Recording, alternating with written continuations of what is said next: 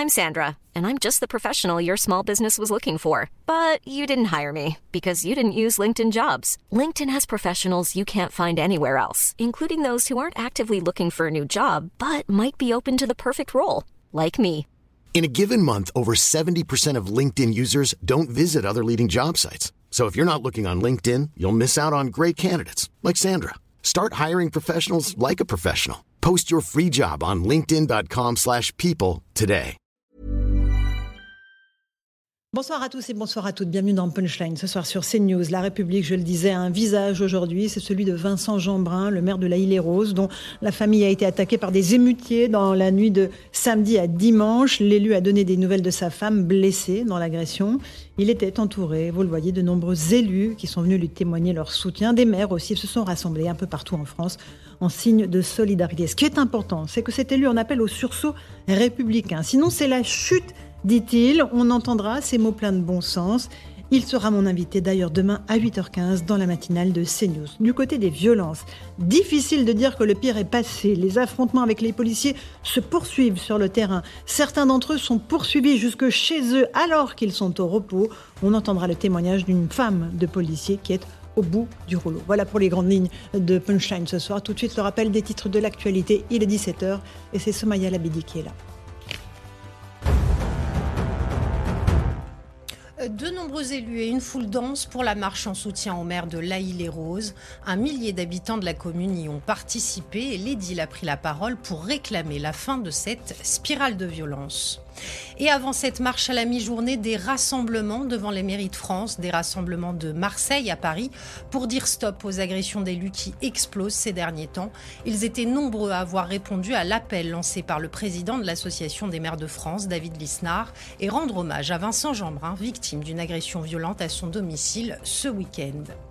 Hommage également à l'Assemblée nationale en mémoire du jeune pompier décédé cette nuit. Une minute de silence a été observée au sein de l'hémicycle. Le soldat du feu luttait contre un incendie de véhicule dans un parking souterrain à Saint-Denis, en Seine-Saint-Denis.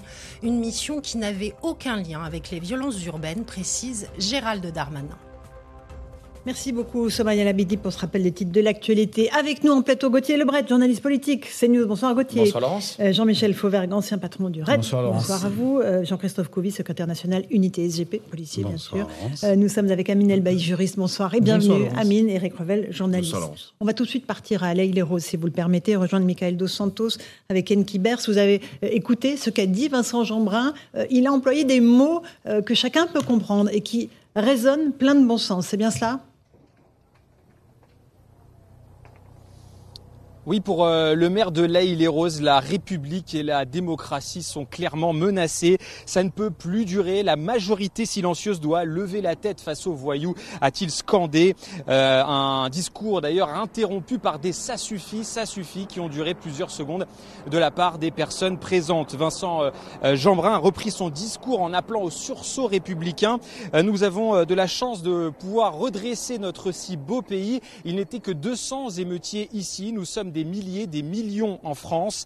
Euh, Le maire est ensuite euh, revenu sur son cas personnel. D'abord lors de l'attaque à la mairie où sept policiers ont fait face à euh, 100 euh, émeutiers hein, avec des barbelés. On rappelle que la mairie, l'hôtel de ville de l'Aïle-et-Rose est, est barricadé.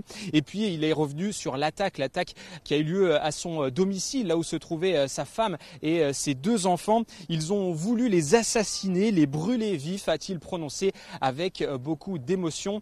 Un discours d'une quinzaine de minutes qui s'est conclu avec un Vive la France, vive la République et une Marseillaise entonnée par les personnes présentes. Merci beaucoup, Michael Dos Santos, avec Bers à la Île et Rose. On va tout de suite écouter les mots de Vincent Jeanbrun et puis ensuite on rejoindra Latifa Imziaten qui était dans cette manifestation. Permettez-moi un mot personnel, car le plus grand acte de bravoure ce soir-là a été à mes yeux réalisé par une mère, en sauvant des flammes notre petit garçon et notre petite fille. En fuyant avec eux, blessé au péril de sa vie, sa force et son courage a sauvé toute notre famille, et à cet instant précis, je crois que la République, c'était aussi elle.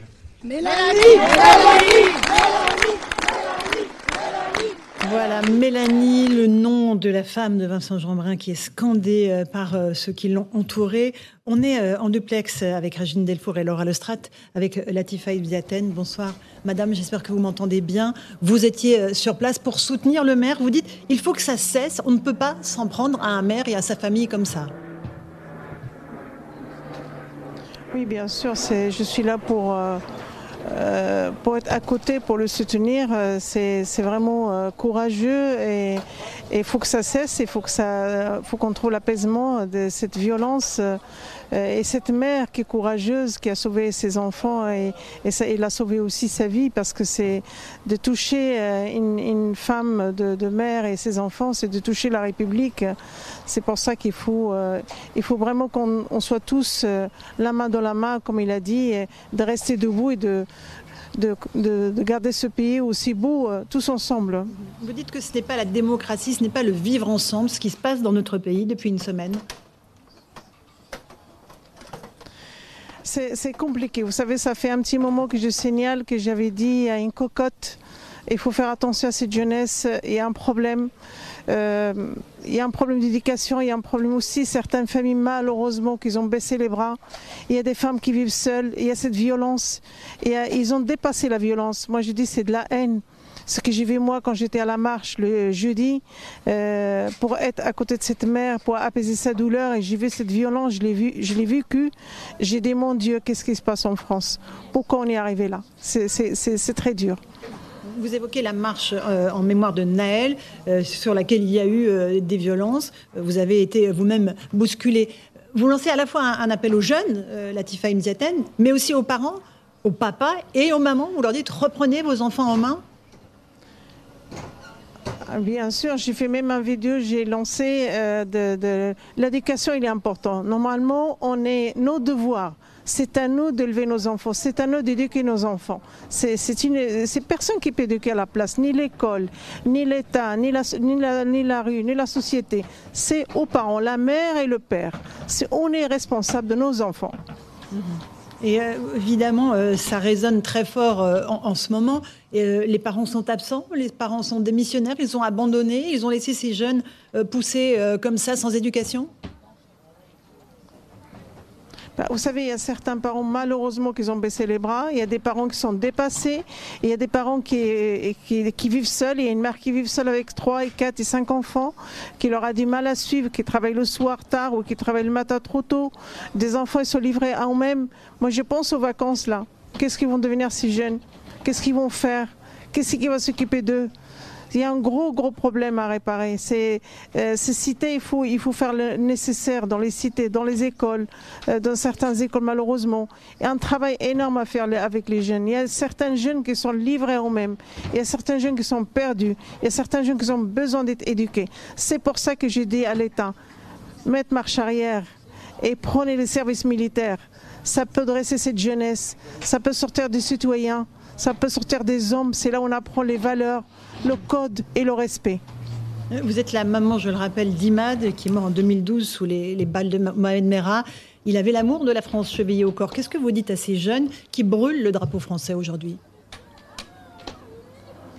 Je trouve c'est honteux parce que comment on peut comment on peut brûler le drapeau de pays où on vit, le pays qui nous appartient, euh, qu'on brûle le, drapeau de la République euh, et il mérite la punition. Moi, je, suis pour la punition, pour être jugé. On n'a pas le droit de faire ça. On n'a pas le droit. C'est de toucher la République, toucher un, drapeau, c'est de toucher la République. C'est injuste. Où, est-ce qu'ils ont éduqué ces jeunes? Qu'est-ce qu'ils ont appris à l'école? Où est le respect? C'est un gros problème. C'est aux parents, à l'école, à la société et à l'État aussi qui doit prendre aussi sa part de responsabilité. Latifa Ibzaten, vous faites le tour des écoles très régulièrement, des collèges, des lycées pour, pour parler, pour euh, expliquer à quel point il faut lutter contre le terrorisme, euh, le communautarisme. Est-ce que vous n'êtes pas découragé aujourd'hui? Non, non, au contraire. Là, je vais être encore plus forte parce que là, il faut travailler. Ça fait un petit moment que je le dis. Il faut qu'on travaille avec les parents. Et je pense que je vais être encore plus forte parce que ce que j'ai vu, moi, quand il y avait la marche, j'étais choquée. Des jeunes de tout âge. C'était horrible ce que j'ai vu. Et aujourd'hui, je vois ce maire ému, euh, avec beaucoup d'émotion. Et il m'a donné encore plus de courage pour continuer mon combat. Je dois euh, être debout jusqu'au bout de la fin de ma vie, comme j'ai dit dès le début jusqu'à aujourd'hui. Mhm. En mémoire de votre fils toujours.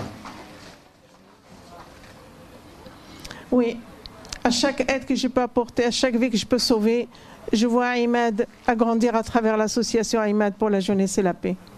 Merci beaucoup Latifa Mziaten d'avoir répondu à nos questions ce soir sur CNews. Merci à Régine Delfour et Laura Lestrade qui étaient à côté de, vous euh, dans cette marche à la île Rose en soutien à Vincent Jeanbrun, le maire qui a été élu. Il sera mon invité demain matin. Euh, Amine El on est, on est saisi par euh, la force des propos de Latifa Mziaten et puis par la réalité de ce qui se passe sur le terrain.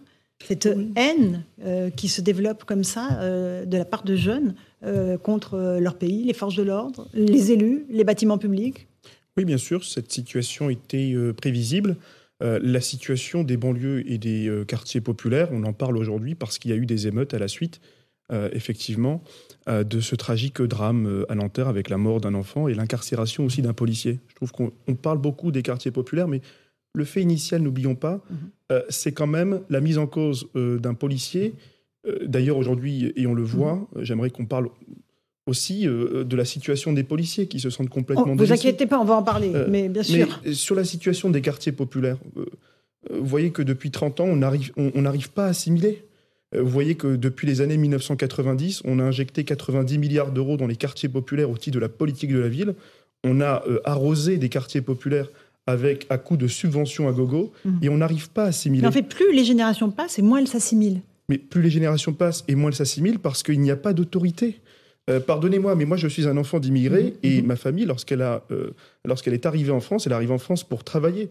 Euh, et tout le monde s'est retrouvé d'ailleurs autour de la valeur travail, dans le département du Nord, dans le Pas-de-Calais, autour des mines de charbon, dans les industries textiles. Aujourd'hui, l'immigration dont nous avons à faire face est une immigration essentiellement liée au regroupement familial, une immigration essentiellement économique. Et j'ai l'impression que l'on veut parler de tout, il y aura 220 maires qui vont être reçus par Emmanuel Macron.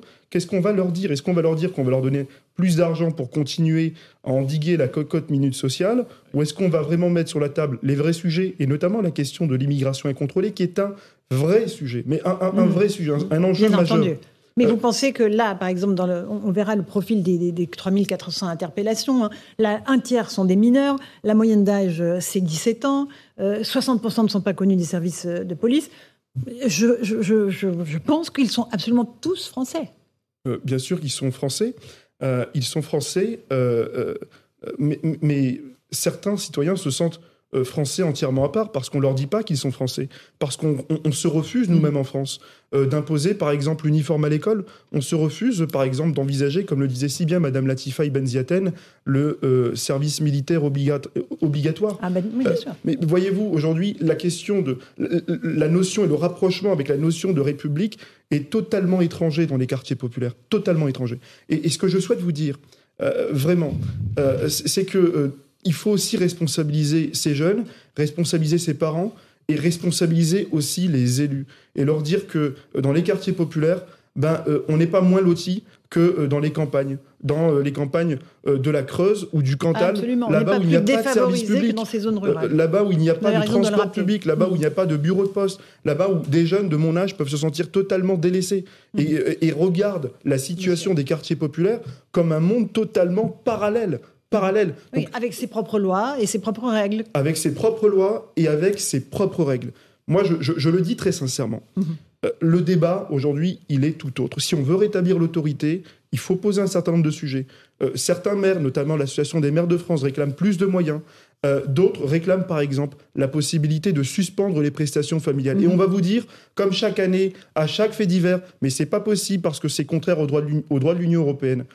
en 2024, vous allez avoir des enjeux électoraux qui vont être extrêmement importants. Est-ce qu'on continue le regroupement familial ou pas? Est-ce qu'on dénonce les traités européens ou pas?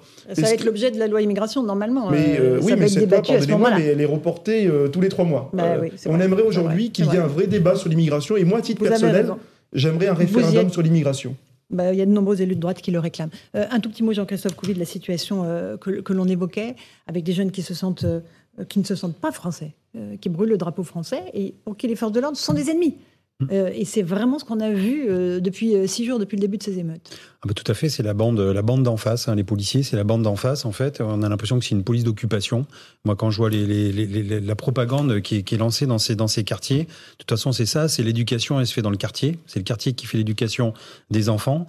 Et en fait, on fait tout pour qu'ils pensent que c'est, vous savez, le, syndrome de la forteresse assiégée. C'est-à-dire que dans le quartier, vous êtes sécurisé. Mmh. Euh, d'ailleurs, il y a des dealers. Euh, on parle des religieux aussi. On n'en peut-être pas, pas assez, mais qui sont aussi en deuxième lame. Euh, dealers et imams, c'est eux qui vont résoudre le problème? Je suis pas sûr, moi justement, mmh, mmh. euh, j'aimerais bien, mais qu'on justement qu'on parle de ça aussi. Mmh. Mais, mais je veux dire, les, les, les, dealers aussi, les dealers sont là en disant euh, la preuve, on brûle les écoles. Pourquoi est-ce qu'on brûle les écoles? C'est pour enclaver ces jeunes, c'est pour pas qu'ils sortent des cités, des quartiers, parce que ça va faire de la main d'œuvre, ça fait aussi des et consommateurs. Les bibliothèques et les, tous les, bibliothèques, tout ce qui est culture, etc. Vous cramez, vous cramez pourquoi? Parce que c'est le savoir. Et encore une fois, quand on a accès au savoir, eh bien, on peut s'affranchir d'une certaine euh, justement lourdeur de, de, de tout un quartier. Et en fait, on peut réussir. Et on veut pas et certains ne veulent pas qu'ils réussissent parce qu'ils veulent les garder dans leurs conditions. Et donc ça, c'est très important. Et il y a des, justement du monde politique aussi qui leur met ça dans la tête, que ce sont toujours des, des ah gens. Vous parlez de la France insoumise. Ah bah oui, oui, moi clairement, euh, voilà. On dit les choses, et, donc en gros, c'est euh, vous, vous, vous, vivez la galère. Et les, et les gens dehors de la cité, eux, ils ont la belle vie. Et là, ce qu'on a vu, c'est aller, aller cramer, aller, aller piller des magasins. C'est on va, on va chez les bourgeois, on va se servir parce que nous, on est malheureux. Mais les habitants sont aussi pris au piège de leur. Mais bien sûr qu'ils sont malheureux. Euh, c'est leur voiture qui brûle, hein, évidemment, et ça c'est absolument intolérable. Gauthier Lebret. Oui, alors sur la France Insoumise, Vincent, Jeanbrun y a fait référence de manière très subtile en disant euh, sur ces euh, agents municipaux qui ont barricadé euh, la mairie, la République c'est eux. sur sa femme, la République c'était elle. Et à la fin de son discours, il a dit la République c'est nous évidemment que c'était une référence à Jean-Luc Mélenchon et à son fameux La mhm. République c'est moi lors de la perquisition au siège de la France Insoumise. Lors, après, euh, on sait qu'il a été condamné pour rébellion, Jean-Luc Mélenchon. Et c'est vrai qu'il a joué à un jeu dangereux. Hein. Il y a plusieurs euh, exemples. Déjà, il a refusé d'appeler au calme. Ensuite, dès le premier soir des émeutes, vous avez une brochette de députés de la France Insoumise, mhm. Thomas Porte, Antoine Léaumont, Louis Boyard, qui sont allés faire la tournée des commissariats de Nanterre. Alors certes, c'est un droit des, des, députés, mhm. exactement, à 3 heures du matin, c'est un droit des députés d'aller visiter comme ça des commissariats et des prisons pour voir en ce qui concerne les commissariats comment sont incarcérés les garder à vue. Ils n'ont pas le droit de rentrer en contact avec eux. Selon les sources policières qui étaient présentes sur place, ils ont tenté, ils ont mis la mm. pression pour rentrer en contact avec les gardés à vue. Ensuite, vous avez Carlos Martens Bilongo, le même soir, député insoumis, qui a mm. essayé d'aller récupérer politiquement les émeutiers, qui s'est fait agresser. Et la France insoumise, qui a refusé de condamner la propre agression de son député, de peur de se fâcher avec les émeutiers. Et là où ils sont dans la confusion, c'est qu'ils croient que les habitants de Nanterre, puisque Jean-Luc Mélenchon a fait un très bon score à Nanterre, quasiment 50% au premier tour, ils croient que les habitants de Nanterre soutiennent les émeutiers mais c'est un très mauvais calcul. Les habitants de Nanterre, ils subissent les émeutiers. Et il y a eu un sondage euh, IFOP pour le Figaro qui montre que les Français jugent très sévèrement le comportement de Jean-Luc Mélenchon. Il a 20% de satisfaction sur son comportement après les émeutes contre 39% pour Marine Le Pen. Donc en plus, il sert de marchepied à Marine Le Pen puisqu'il rêve de l'affronter au second mais quand Quand vous superposez la carte euh, des banlieues et la carte des députés et les filles, vous voyez qu'elles coïncident ah, absolument parfaitement. 12 euh, sièges de députés en Seine-Saint-Denis pour la France Insoumise sur Bien sûr. Jean-Michel Fauvergue, euh, on a entendu les paroles de, ce maire, victime d'une agression inouïe à son domicile. Mm. Honnêtement, il y avait intention de tuer. Il y avait, c'est une tentative d'assassinat. C'est-à-dire que la voiture bélier qui a été envoyée sur son domicile, enflammée, puis les tirs de mortier sur sa femme et ses enfants qui, s'enfuyaient, on est sur une volonté de tuer. Oui, bien évidemment, on est dans une, volonté de tuer par des, par des lâches qui s'attaquent à des femmes et des enfants, et, des femmes et des enfants, et toute une famille endormie. Euh, oui, on est euh, sur une tentative d'assassinat et le, parquet ne s'y est pas trompé puisque l'ouverture euh, a été faite dans ce sens-là. L'ouverture de, l'enquête judiciaire a été faite dans ce sens-là. Mais moi, je voudrais revenir sur les mots, sur, le, sur le sens général de, ce qu'a dit Vincent Jeanbrun, qui qui est effectivement aujourd'hui le porte-parole de la République. C'est le visage de la République aujourd'hui. Il est derrière nous, on le voit. Soyons là. Et lui et sa femme, on les salue. Tout à fait. Euh, Évidemment. Il a parlé, il a parlé d'un sursaut. Il a, il a demandé à, à, à ce que la France, euh, la France majoritaire se réveille parce que euh, ce dont on vient de parler euh, jusqu'à présent, c'est une infime minorité de la France, y compris d'ailleurs dans les banlieues, y compris dans les banlieues. Tout le monde, il y en a qui souffrent dans les banlieues, qui travaillent dans les banlieues. Il y en a qui voudraient partir des banlieues et il y en a qui voudraient vivre dans les banlieues parce que c'est leur, c'est là où ils sont nés. Ils voudraient y rester, mais non Bon, ils ont, le- le- les modèles qu'ils ont en face d'eux, c'est le modèle du, du caïd ou c'est le modèle de, de effectivement euh, de l'islam radical, et ils ne, ne peuvent pas y vivre. Donc c'est une minorité, y compris dans ces banlieues, répétons-le. Donc il faut que c'est effectivement, moi je suis assez d'accord avec ça. 1%, 1%, même pas, même. Ah, Je euh, peux pas le, je c'est peux, je peux pas le situer. mais d'individus je peux- par, euh, je- quartier. Je peux pas le situer, mais si vous faites un rapprochement entre Mm. des cagnottes qui ont été faits, euh, euh, Oui, c'est- alors, c'est- c'est un- si on parlera des on en parlera aussi, peut-être oui. tout à l'heure. bien sûr. C'est 6 millions d'euros hein, pour Voilà. la famille du policier. Entre Alors, il y a deux cagnottes. cette Il y a cagnotte-là- une cagnotte pour le- la famille du Genel, une cagnotte pour le policier qui a tiré. mais si vous faites la comparaison avec la cagnotte de Christophe. Détinger, le- vous savez, le boxeur qui, qui, qui boxait le- Le gendarme. les, gen- les gendarmes, eh bien, vous apercevez que faisait tous les 95% de la population donne à la cagnotte des policiers. Donc, on, on peut dire quand même qu'on est dans cette euh, dans, dans cet ordre d'idée-là. Et cette, ce- ce- cet appel euh, à la population euh, à se lever, à la majorité à se lever, il est, abs- il est, il est très très important parce que le jour où on va commencer à, à combattre par exemple, euh, réellement les dealers. euh, Mais ça- le, ça ministre de l'Intérieur le fait. Mais le Ah, jour sinon, où on on va généraliser hein. ça, on aura ce type de violence. Et il faudra être fort et il faudra faire des sacrifices là-dessus. Ces, ces Non, mais violences on peut le dire là, Jean-Michel Fauberg, on est tranquille sur nos plateaux. Les habitants, eux, ils sont vraiment les otages Oui. de ces dealers. Bien hein. sûr. Ils tiennent les cages d'escalier, ils terrorisent leurs enfants aussi. Oui. Donc, euh, c'est beau de dire, euh, C'est pour nous, on appelle au un sursaut, mais nous, on n'est pas en première ligne. Mais Laurent, c'est pour on ça qu'il faudra mener un nous. combat. C'est pour les. On, on ne peut plus. Si, si, si on met la, la, la poussière sous le tapis, dans six mois, dans cinq ans, dans Ah, trois ça ans, repète dans trois ça mois, repète, pareil, et de- pareil. de- et Amine et ensuite Eric Revel. Amine Elbaï. Moi, Madame Ferret, je voudrais, je voudrais dire de manière très courte, le communautarisme, on l'a créé et il s'est entretenu par voie d'inaction politique. Moi, j'aimerais savoir qui est payé tous les jours chez les bailleurs sociaux pour euh, euh, entasser des familles extrêmement pauvres et aujourd'hui des familles issues de l'immigration dans des tours HLM. Voilà. Euh, la pauvreté, le communautarisme ne justifie absolument pas la violence et aujourd'hui il est complètement insupportable d'entendre que les émeutes se justifient par la pauvreté. En revanche, le communautarisme tel que nous voulons les démanteler, ainsi que les cartels de drogue dans les quartiers, il s'est entretenu parce que la République n'était pas là, parce qu'on a fait des concessions, d'abord en 2005 avec les grands frères, Aujourd'hui, avec les caïds, on a arrosé des associations de subventions, on a acheté la paix sociale à coût de subventions et à coût de contrats aidés. Aujourd'hui, je pense qu'il est temps de siffler la fin de la récréation. Et je voudrais pas cibler euh, euh, quelqu'un en particulier, mais quand même, Jean-Louis Borloo, qui était quand même plutôt un ministre bon de la ministre de la ville. ville, avait produit un rapport dont tout le monde partageait le constat. On n'était pas d'accord sur les dessus, hein. solutions. Le président Macron s'est assis dessus. Mais le président Macron Ouais, a jeté à la poubelle mais- ce rapport. Sur le constat, nous étions tous d'accord. Sur les propositions, un peu moins. Il s'agissait quand même d'injecter 10 milliards Voilà, d'euros en plus ça, ouais. dans un contexte de, rédu- de- de- de réduction budgétaire. Mais quand même, euh, aujourd'hui, vous avez des jeunes qui vous disent vous vous intéressez au quartier populaire parce qu'il y a des émeutes. Moi, j'aimerais que demain, on puisse leur donner tort et qu'on puisse euh, Non, la rétablir l'ordre dans les quartiers Amine, populaires sans les émeutes. Est-ce que c'est parce qu'il y a des émeutes qu'on s'intéresse au quartier? Non, Est-ce que pas. c'est parce que là, il y a eu des émeutes Non, récemment? non, absolument Est-ce que les milliards d'euros qui ont été déversés, c'est parce qu'il y a eu des émeutes? On a déversé Non. des milliards d'euros dans les quartiers populaires et vous voyez que ça marche quartiers, pas. on a créé Pourquoi des Parce que, médiathèques, on a créé euh, des parce que bibliothèques. dans les quartiers populaires, la figure d'exemple, c'est le rappeur, c'est le dealer, et c'est jamais celui qui a envie de s'en sortir. C'est jamais celui qui a envie de réussir. celui qui se veut on a supprimé sortir. les internats d'excellence. On a, euh, on a fait en sorte que les jeunes qui travaillent dur et qui veulent s'en sortir ne soient pas aidés. On a dédoublé les classes de CP et de CE1 aussi. Bah, on ne fait pas rien. Il faut arrêter On ne fait de pas dire rien, ça. on ne fait pas rien, mais on doit aussi pouvoir mettre en avant celles et ceux qui veulent s'en sortir. On S'en le fait, sortir, on trouvons une issue. On le fait, vous avez raison. Eric Revel, je vous ai pas entendu depuis le début Non, de l'émission. bah, je vais vous parler de Nanterre. Allez-y. Je vais vous parler de Nanterre parce que moi j'ai grandi à Nanterre. Nanterre, c'est sept ou dix cités. La cité des Fontenelles, la cité du Vieux Pont, les Champs Aumel, Pablo Picasso, la cité Pessaro. C'est beaucoup de cités HLM. Mais aussi des quartiers résidentiels. Bien sûr, le centre de Nanterre sont des quartiers résidentiels. Ce que je veux dire par là, c'est que pour moi, je vais vous dire, l'excuse de pauvreté ne tient pas pour une raison très simple. C'est que quand j'habitais à Cité des Fontenelles, à Nanterre, bah, si on habitait à Cité des Fontenelles à Nanterre, c'est qu'on ne pouvait pas habiter ailleurs. Il y avait une mixité, pas ethnique, mais il y avait une mixité sociale. Euh, il y avait euh, des petits employés, des fils d'ouvriers, ce qui était mon cas, etc. Et, et ces gens vivaient sans beaucoup d'argent.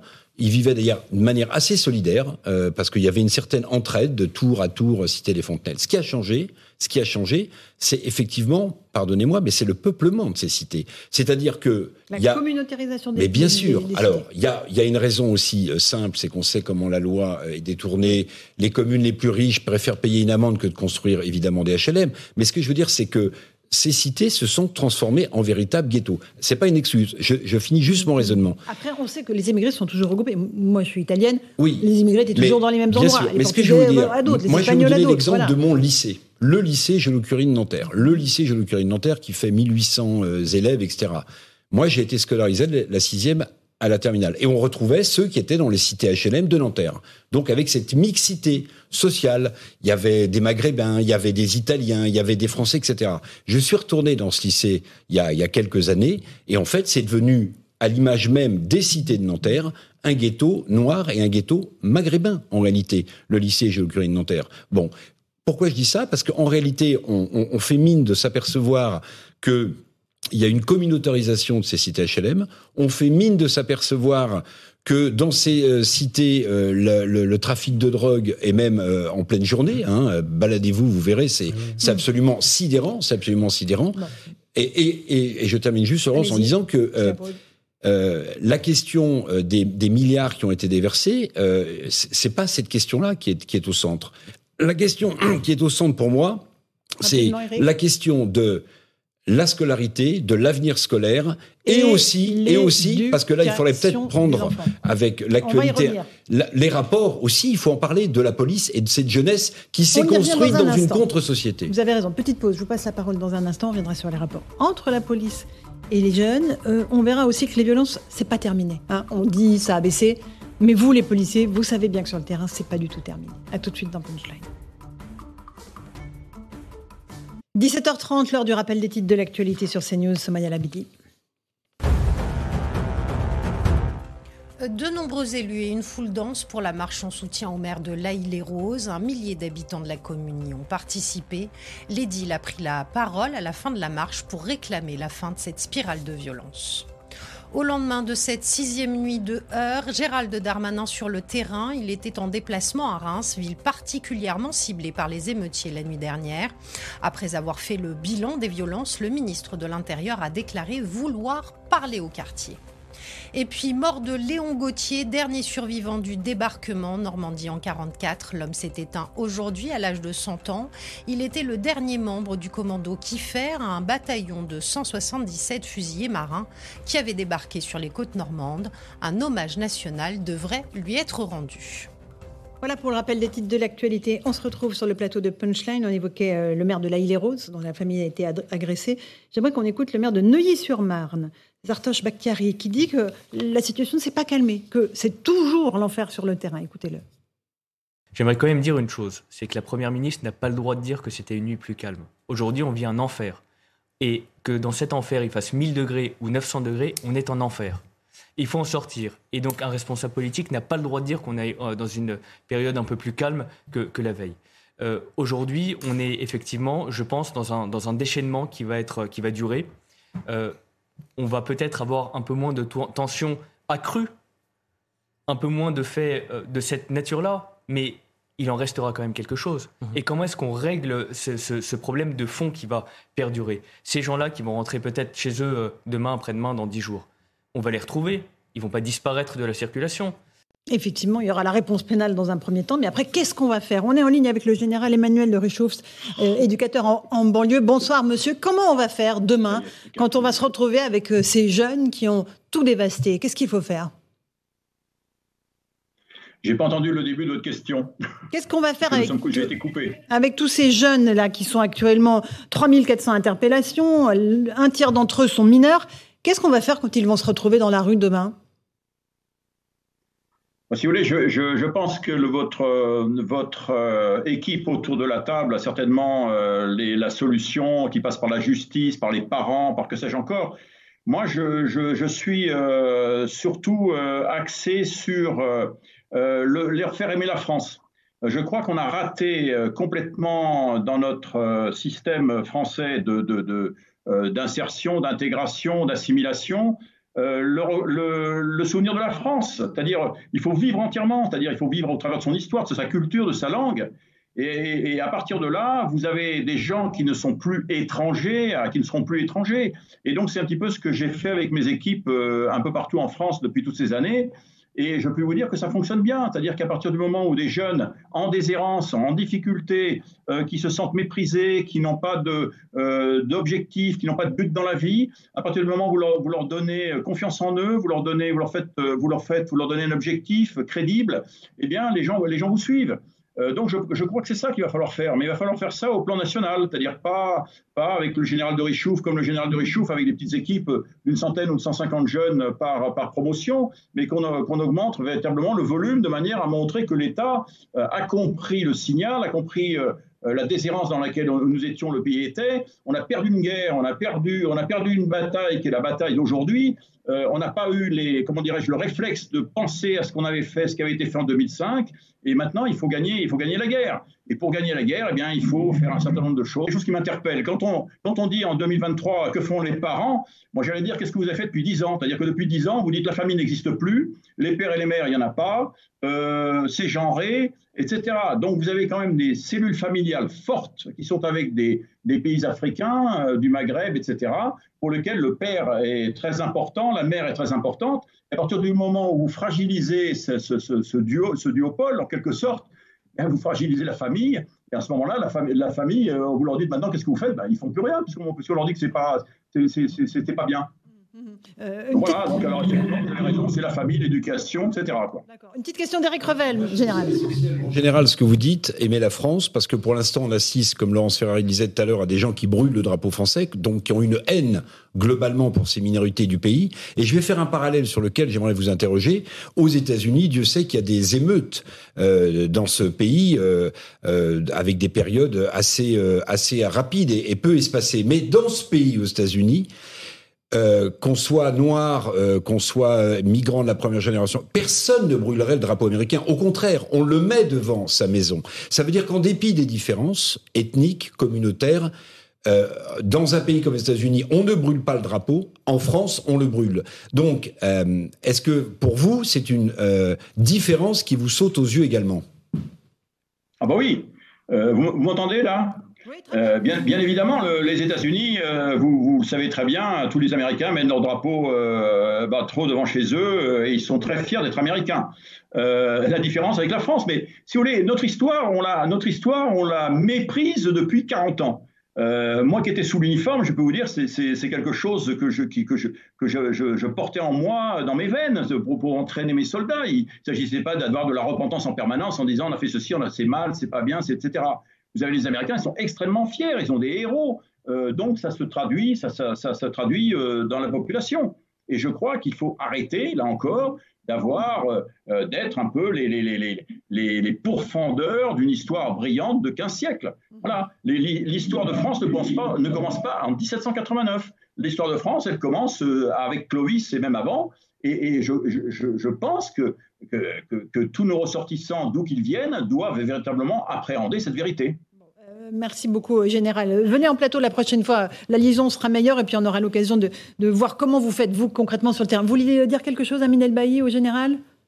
Non, simplement rebondir sur les propos euh, mmh. du général qui sont parfaitement cohérents. On décrit ici l'état d'enfants, euh, de mineurs qui sont suiveurs. Mmh. Mais on appelle à responsabiliser les parents je crois que certains parents, quand même, dans les quartiers, sont assez démissionnaires, avec les cartels de drogue, certains parents qui acceptent un petit peu l'argent, euh, euh, l'argent sale pour payer un certain nombre de loyers. Je crois qu'il faut aussi responsabiliser les enfants. On peut, par exemple, ouvrir le débat sur l'abaissement de la majorité pénale à 16 ans. On peut euh, ouvrir un certain nombre de débats sur le plan judiciaire mmh. et on peut aussi et surtout, peut-être, je crois que c'est quand même important, euh, cesser de payer l'ennemi. On le nourrit l'ennemi. Euh, l'ennemi, on le nourrit à coup de subventions et à coup de prestations sociales.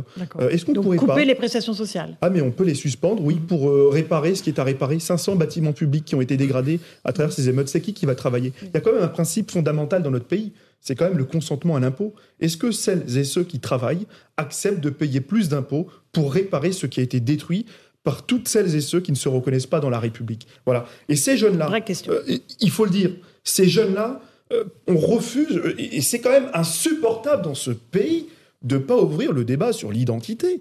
C'est une crise d'identité, euh, ni plus ni moins. Il faut arrêter de trouver des grandes solutions, des grandes solutions avec les sociologues. Ça marche pas, on le fait depuis 40 ans. Il y a une crise d'identité, il y a une crise d'assimilation, il y a une crise même, j'ai envie de dire, de civilisation, parce que je crois très, très sincèrement, je, vous le dis, mm-hmm.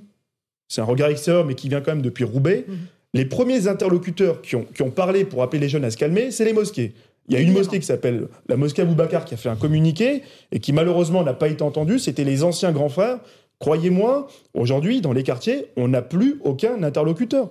Rétablir l'ordre d'une part, reconnaître ce que nous sommes. euh, je, je- je vous le dis, on a perdu toute valeur du sacré, du réel dans notre société. Et, et- et c'est d'ailleurs, j'ai envie de dire, ce processus séculaire est, est- est d'autant plus marqué par la déchristianisation de la société, où on a perdu toutes les valeurs de la société, le respect de l'autorité, le respect de l'ordre, le respect de l'uniforme, le respect du policier. Moi, je crois qu'à chaque fois qu'on touche à un uniforme de la République, le soir même, l'enfant ou le majeur doit dormir en prison. Mais L'enfant, l'enfant. Oui, euh, il faut arrêter aujourd'hui. enfant Parce qu'à 17 Oui. ans, excusez-moi, on n'est pas un enfant. Bah oui, mais il y a quand même des centres éducatifs fermés. Donc à 13 ans, on oui, mais attendez. Ah là, il y a même un, un- un jeune de 11 ans Oui. qui a été interpellé au Havre. 11 Alors, ans qui était en ils train de sont brûler pas- un ils sont local au bas d'un immeuble. responsables en dessous de 12 ans, mais les parents sont civilement responsables. Mais Bah sur oui. le plan pénal, qu'est-ce qu'on fait depuis 10 responsabiliser ans. Depuis 10 ans, euh, parce qu'il n'y a pas assez d'argent, on demande à l'aide sociale à l'enfance dans les départements de bien vouloir conduire une mesure de responsabilisation. Et ça marche pas. Non, euh, je crois qu'on peut aussi construire des centres éducatifs fermés, que l'on peut... Il y en a à euh, peine une cinquantaine dans notre oui, pays, et- on le et- rappelle, et on ils devrait ont surtout fermé arrêter que le nom. service national universel et rétablir un vrai service militaire. Il existe, mais ouais. Bon, juste un tout petit parce mot j'aimerais c'est- c'est vous très passer la parole. Alors évidemment, ça va pas se résoudre sur un claquement de doigts, Mhm. mais ce que disait le général, j'aimerais rebondir. La façon dont on enseigne l'histoire, et là je vais m'adresser aux éducateurs et aux professeurs, elle est extrêmement tronquée. Par exemple, on enseigne l'économie euh, en France en disant l'entreprise est un, est un lieu de coercition, l'analyse est marxiste. L'histoire, mais oui, mais oui, l'histoire française, l'histoire de France, elle est souvent euh, d'abord enseignée sans, Et sans date, etc. Mais elle est extrêmement triturée, extrêmement triée. Comme si, oui, le général a raison, on avait honte. Et quand vous voyez la, la vague montante du tsunami de la cancel culture, cette histoire nationale, elle va encore plus disparaître. Regardez comment, par exemple, Mm. on traite les massacres vendéens dans l'histoire qui est enseignée en France. Vous avez C'est absolument. Non, on mais tout ça est que un- la République. c'est un tout, en fait. Mais oui, mais Vous avez raison, je pense que on- les professeurs devraient se poser la question entre eux. Pourquoi est-ce qu'on enseigne l'histoire en cachant de Mm. Parce plus qu'ils en ont plus peur. Mais, mais j'ai la réponse, mais, ils ont peur. bah, ils ont peur, Mais oui, ils ont mais, peur, oui, Eric. mais après, Ils il ne faut pas s'étonner que ces jeunes-là n'aient pas le sentiment. n'aiment pas la France. Mais si non, mais ils ont peur. Il faut enseigner l'histoire. Jean-Christophe Ouais, moi, je voulais rebondir. euh, J'ai écouté tout à l'heure euh, Latifa Ibn Ziaten, c'est ça, je ne veux Mm. pas écorcher, désolé. Et mais, mais je trouve que c'est une femme formidable, euh, parce qu'en fait, avec ses mots à elle, elle a tout résumé. C'est-à-dire qu'effectivement, euh, et c'est pas le général, je pense, qui va me contredire, qu'est-ce qui unit aujourd'hui les Français euh, issus de l'immigration, les Français, j'allais dire, des, de, de la ruralité, des agglomérations, etc. Ben, Il n'y a plus rien, parce qu'on a une société ouais. qui est passée en silo. Et en fait, avant, effectivement, on avait le service militaire. Le service militaire, c'était une machine à mélanger les, les- la, la société. On se retrouvait avec des gens qui arrivaient qu'on n'aurait peut-être jamais rencontrés. Et, et après, ce qui était bien, justement, c'est qu'on portait l'uniforme soi-même. Et donc, du coup, après, il y avait un respect de l'uniforme parce que soi-même, on l'avait porté. Et donc, je- trouve que c'est- c'est un vrai manque dans, dans ce pays, retrouver, et, et, et arrêter avec tous ces relents colonialistes qui ne sont plus d'actualité. C'est terminé. Moi, j'ai pas connu la guerre d'Algérie. Je suis né en J'entends ce que vous 71, j'ai pas connu d'autres guerres. Bien sûr, et donc, sûr. en fait, aujourd'hui, dans faut arrêter de mettre ça dans la tête des enfants. Mais le problème, c'est que là, déjà, le service national universel, ils ont absolument du mal à le mettre euh, Mm. en place. Même pas obligatoire, parce que de lever de bouclier à gauche, Ouais, ouais, c'est- on, enrôle la, hein. on enrôle la jeunesse. Oui, c'est quelques dizaines Oui, non, mais l'idée au départ d'Emmanuel Macron de pour son personnes. second mandat, c'était de le rendre obligatoire. Même pas, ils vont aller oser de le rendre obligatoire. Jean-Michel ils ont fermé le banc. ouais. Ah oui, c'est- mais c'est un échec de, de- de la population euh, dans son entièreté. C'est pas un échec du politique. Hein, le- le- c'est- de ne, ne pas accepter que le service national universel soit rendu obligatoire. Moi, je pense que c'est de la gauche, hein, pour Moi, je pense que c'est un échec de notre société. Non, je voulais dire, je voulais dire, euh, j'ai bien écouté les propos du général et il a raison. Moi, je suis pour, euh, je suis pour l'histoire de notre de notre pays. Je suis pour la légende de notre pays. Je suis pour les valeurs euh, euh, démocratiques. Je suis, je suis pour des valeurs de courage et des valeurs de euh, travail. Et, et c'est ça qu'il faut enseigner, bien évidemment. Et il y a des centres qui font ça. Et mais malheureusement, ils sont pas assez nombreux. Je veux citer les écoles de la deuxième chance. Je veux, ci- euh, Mhm. Oui, je veux citer les, régiments de services militaires adaptés dans, en outre-mer. Je veux citer les épides.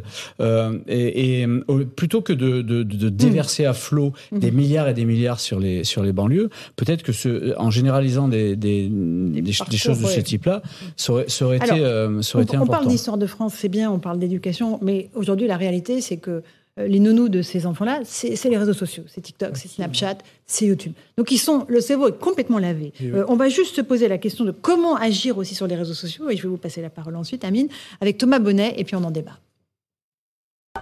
Lors de chaque nuit d'émeute, ces vidéos fleurissent sur les réseaux sociaux. Une forme de compétition entre les villes ou les quartiers qui donne lieu à une surenchère.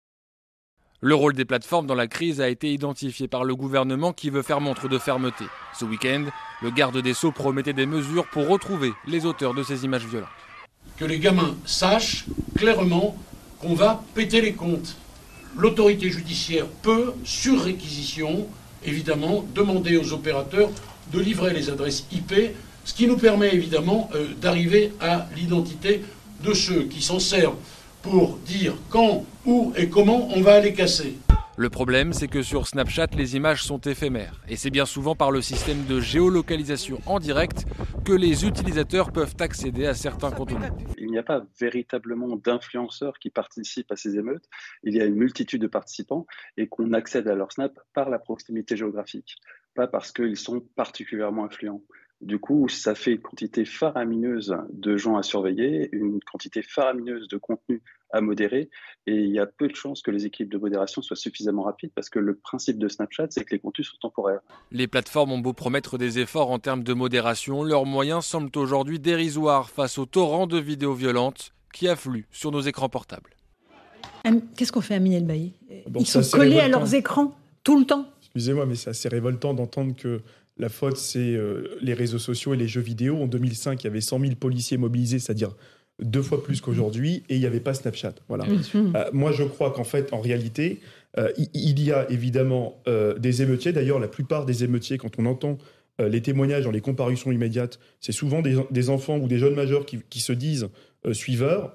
Euh, en réalité, il y a les suiveurs, mais il y a aussi celles et ceux, et surtout ceux qui entretiennent ce discours de haine. Et celui qui entretient principalement ce discours de haine, celui dont personne ne veut parler, eh ben, il a déjà été condamné en décembre 2019 à trois mois de prison avec sursis pour euh, provocation euh, et rébellion. C'est Monsieur Jean-Luc Mélenchon.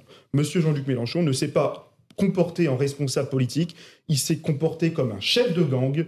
Et moi, je crois qu'aujourd'hui, Jean-Luc Mélenchon doit pouvoir faire l'objet de poursuites pénales, de poursuites judiciaires. Il est plus responsable que les réseaux sociaux, c'est ce que Jean-Luc Mélenchon est une personne qui est suivie par des millions de personnes, y mhm. compris sur les réseaux sociaux. Mhm. Il est suivi par des millions de personnes.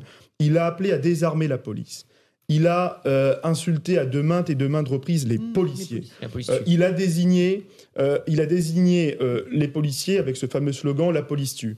Il a par ailleurs demandé aux casseurs de ne pas s'attaquer à certains lieux, pas plus qu'à d'autres. Il avait oublié de citer de ne pas s'attaquer aux, forces de l'ordre mmh. ainsi qu'aux ah élus de la République. Facilement, et puis enfin, aussi. un dernier point quand même. Moi, je crois que celui qui parle, du, celui qui parle le mieux de Jean-Luc Mélenchon, c'est Karl Marx. Euh, Karl Marx parlait euh, du, limpin prolétariat, c'est-à-dire un sous-prolétariat qui euh, ne se reconnaît pas dans une conscience de classe et qui euh, était issu de la bourgeoisie et qui participait d'ailleurs à la rébellion sans raison. Mm. Je crois qu'on peut parfaitement comparer aujourd'hui le comportement des leaders de la France insoumise à ce qu'avait dit Karl Marx en 1848. Euh, Jean-Michel Fauvergue et Gauthier Lebret.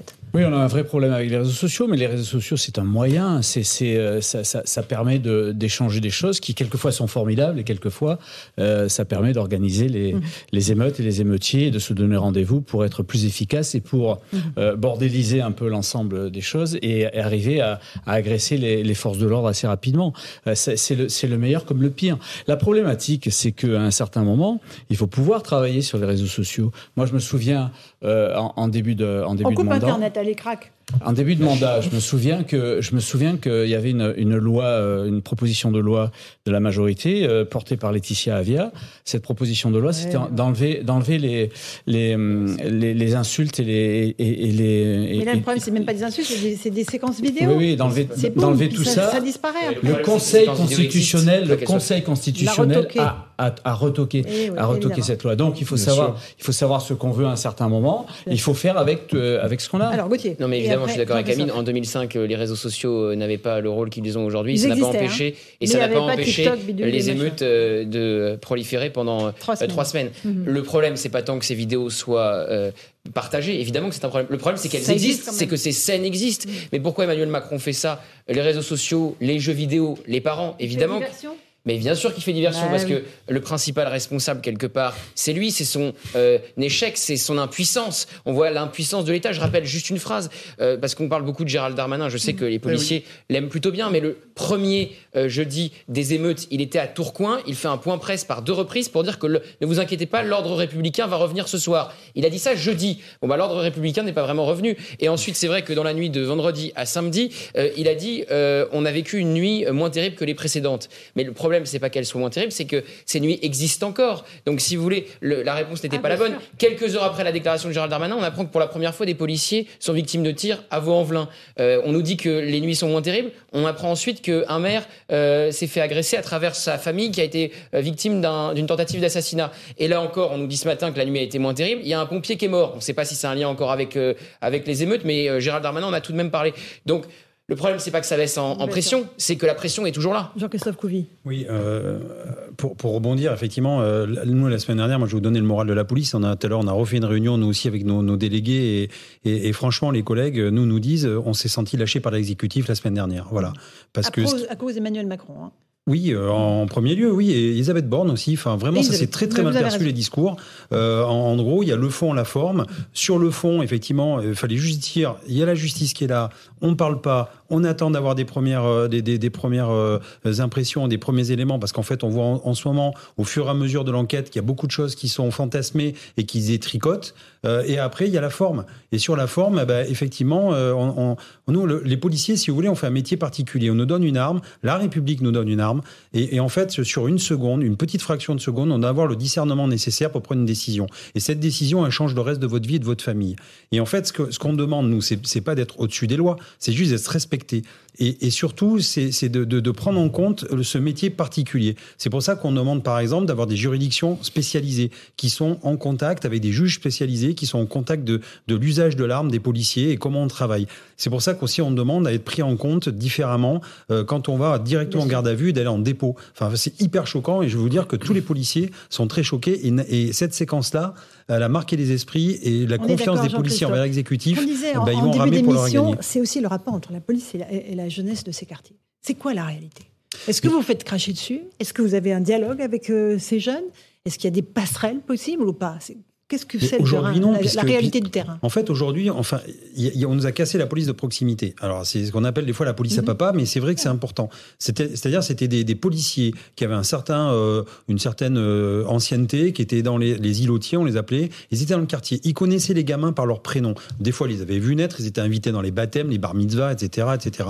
Et je veux dire, ils étaient là et, et- et ils les accompagnaient. Et quand ils faisaient des bêtises, ils, leur, ils les ramenaient par le, par le, par l'oreille aux parents. Ils leur mettaient un bon savon et ils arrivaient comme ça à régler les, les petits problèmes dans les, dans les, dans les quartiers. On a cassé cette police-là parce qu'on a estimé qu'il fallait une police plus répressive, un peu à l'américaine, euh, les uniformes, il faut montrer les muscles Donc, du coup, il y a et faire des statistiques. les jeunes Eh ben, il y a- ben non, cette relation, elle s'est cassée. Elle s'est cassée et on a filé cette mission ben, aux grands frères parce qu'il fallait Hmm. subventionner euh, à grands coups de millions euh, à y acheter la paix sociale, à des associations, des mairies, des imams, des, des, des, des, des, des- des évangélistes et j'en sais. Voilà.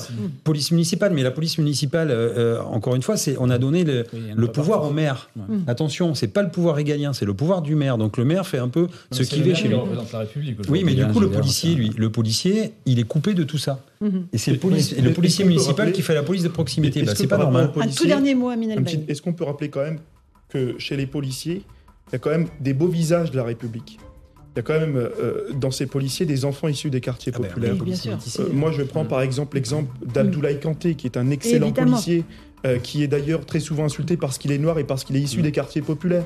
Euh, la République qui reconnaît la valeur d'Abdelkader Haroun, commissaire de Roubaix, qui euh, permet d'ailleurs et qui se bat dans son association Les Chemins de la Réussite pour l'égalité des chances. Voilà, c'est ça aussi la police de la République. On leur tire notre chapeau. Vous avez raison.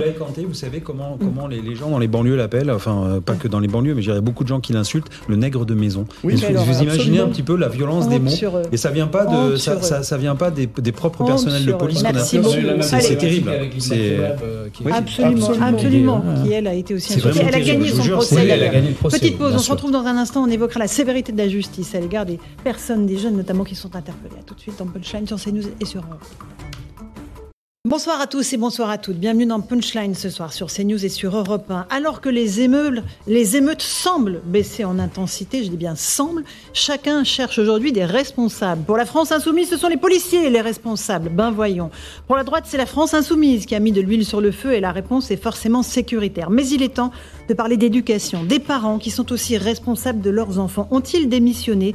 Où sont-ils, ces parents, dont certains, trop peu nombreux, sont descendus dans la rue récupérer leurs en pleine séance de tir de mortier d'artifice Oui, il faut se poser la question de cette jeunesse qui pousse sans férule parentale et donc sans notion de l'autorité, sans crainte de la sanction. Ce n'est pas seulement un problème de maintien de l'ordre, mais un phénomène de société que nous avons à affronter, où TikTok et YouTube sont des nounous faciles, toujours disponibles et prêts à biberonner des générations entières d'enfants de plus en plus jeunes aux images les plus violentes, aux ricanements les plus abjects, à l'heure où l'on brûle les bibliothèques et les écoles, lieux de savoir et d'apprentissage, où l'on attaque la femme et les enfants d'un maire, il serait insensé de ne pas réaliser que le temps de cerveau disponible de nos enfants a basculé dans un cauchemar digne d'orange mécanique. On va en débattre ce soir, mais tout de suite c'est l'heure du rappel des titres de l'actualité dans Punchline sur CNews et sur Europe.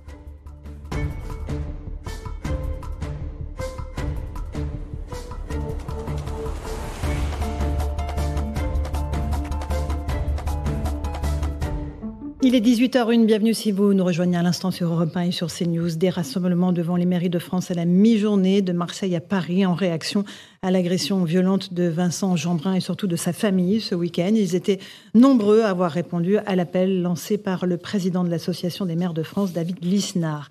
Euh, pour cette marche en soutien au maire de l'Aïle-les-Roses. Il y avait aussi beaucoup de monde sur place. Un millier d'habitants de la commune ont participé. L'élu, encore choqué, a pris la parole pour remercier la foule et réclamer la fin de cette spirale de violence. On va l'entendre dans un instant. Face aux émeutes, l'exécutif continue d'être mobilisé. Elisabeth Borne reçoit les représentants de l'ensemble des groupes politiques au Parlement à Matignon. Au menu, les tensions, bien sûr, euh, et les émeutes. La Première ministre s'exprimera lors d'un point presse à l'issue de cette réunion qui devrait durer encore quelques instants. Enfin, un hommage à l'Assemblée nationale en mémoire du jeune pompier décédé cette nuit. Une minute de silence a été observée au sein de l'hémicycle cet après-midi. Le pompier luttait contre un incendie de véhicule dans un parking souterrain à Saint-Denis, en Seine-Saint-Denis. Une mission qui n'avait a priori pas de lien avec les violences urbaines, selon Gérald Darmanin. Enfin, on va évoquer la mort de Léon Gauthier, dernier survivant du débarquement de Normandie euh, en 1944. Il s'est éteint aujourd'hui à l'âge de 100 ans. Il était le dernier membre du commando Kiefer, un bataillon de 177 fusiliers marins qui avait débarqué, bien sûr, sur les côtes normandes. Un hommage national lui sera rendu dans les prochaines semaines. Voilà pour les titres de l'actualité, 18h02 et 40 secondes. Nous sommes en plateau avec le commissaire David Lebars. Bonsoir, commissaire. Merci d'être avec nous. François Pupponi, ancien député. Bonsoir. Bonsoir, Laurence. Noémie Schulz du service police-justice de CNews. Bonsoir. Bonsoir, On va voir avec vous la sévérité de la réponse judiciaire.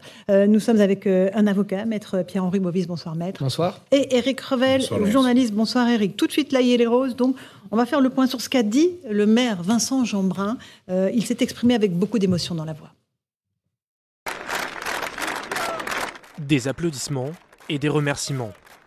Derrière les banderoles, en tête de cortège, Vincent Jeanbrun mène la marche. Avec lui, Valérie Pécresse, Gérard Larcher ou encore Éric Ciotti ont fait le déplacement pour le soutenir. Cet après-midi, ils ont marché avec une banderole qui avait pour slogan Ensemble pour la République, avant que le maire ne prononce un discours qui sonne comme un cri d'alarme. Nos mairies sont attaquées. Les élus, les professeurs sont agressés. Nos forces de l'ordre et de secours sont prises pour cible quotidiennement. Même nos médecins, même nos postiers ne rentrent plus dans certains quartiers. Ça ne peut plus durer. Après la violente attaque à la voiture bélier contre le domicile du maire, les habitants de la commune sont plus d'un millier à venir témoigner leur soutien. Une Marseillaise a même retenti.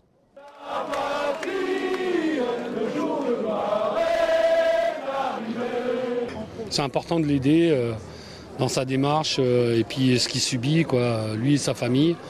Donc, surtout pour les enfants. euh, donc voilà, je, je suis entièrement de son côté. montrer en tant que citoyen bah, qu'on est, qu'on est là, que, qu'on, est, est derrière lui, qu'on est derrière lui, qu'on le soutient et qu'il ne faut pas qu'il, baisse les bras. Comme les 219 autres maires ciblés par des violences, Vincent Jeanbrun a été invité par Emmanuel Macron à l'Élysée ce mardi. Voilà pour ces réactions d'habitants de l'île et Rose. Commissaire Lebars, euh, on a assisté à une véritable tentative d'assassinat contre la famille euh, de cet élu. Euh, une voiture enflammée qui tente de percuter la voiture, puis des individus qui tirent au mortier d'artifice sur la femme et les enfants qui tentent de fuir. C'était criminel, il faut le dire. C'est qualifié comme tel par le parquet, donc il n'y a pas à tourner autour du pot. Ça l'est sur le plan juridique. Sur le plan des faits, vous lancez une voiture à pleine vitesse avec euh, le plein d'essence dans la façade d'une maison, il suffit d'imaginer ce que ça donne si les gens sont euh, du côté de la façade et euh, à proximité immédiate du point d'impact. Il y a tout l'aspect embrasement, mise en incendie volontaire, etc. Donc tous les éléments du crime et de la préméditation y sont. Moi, j'ai beaucoup aimé aussi les précisions de Frédéric Pechnard, l'ancien directeur général de la police, ce matin sur l'antenne d'Europe 1, qui disait que la police judiciaire se fera un devoir, j'irais même un plaisir, parce que dans des affaires comme ça, d'aller chercher le moindre petit bout d'ADN pour identifier ceux qui ont fait ça, parce que ceux qui ont fait ça sont fous, sont criminels et doivent être enfermés à vie. C'est, c'est, c'est, exposer une famille au crime le plus atroce, avec surtout des gens qui n'ont rien demandé, parce que c'est des gens qui servent en plus la République, encore moins euh, les enfants et la femme, parce que eux sont juste euh, la famille du maire.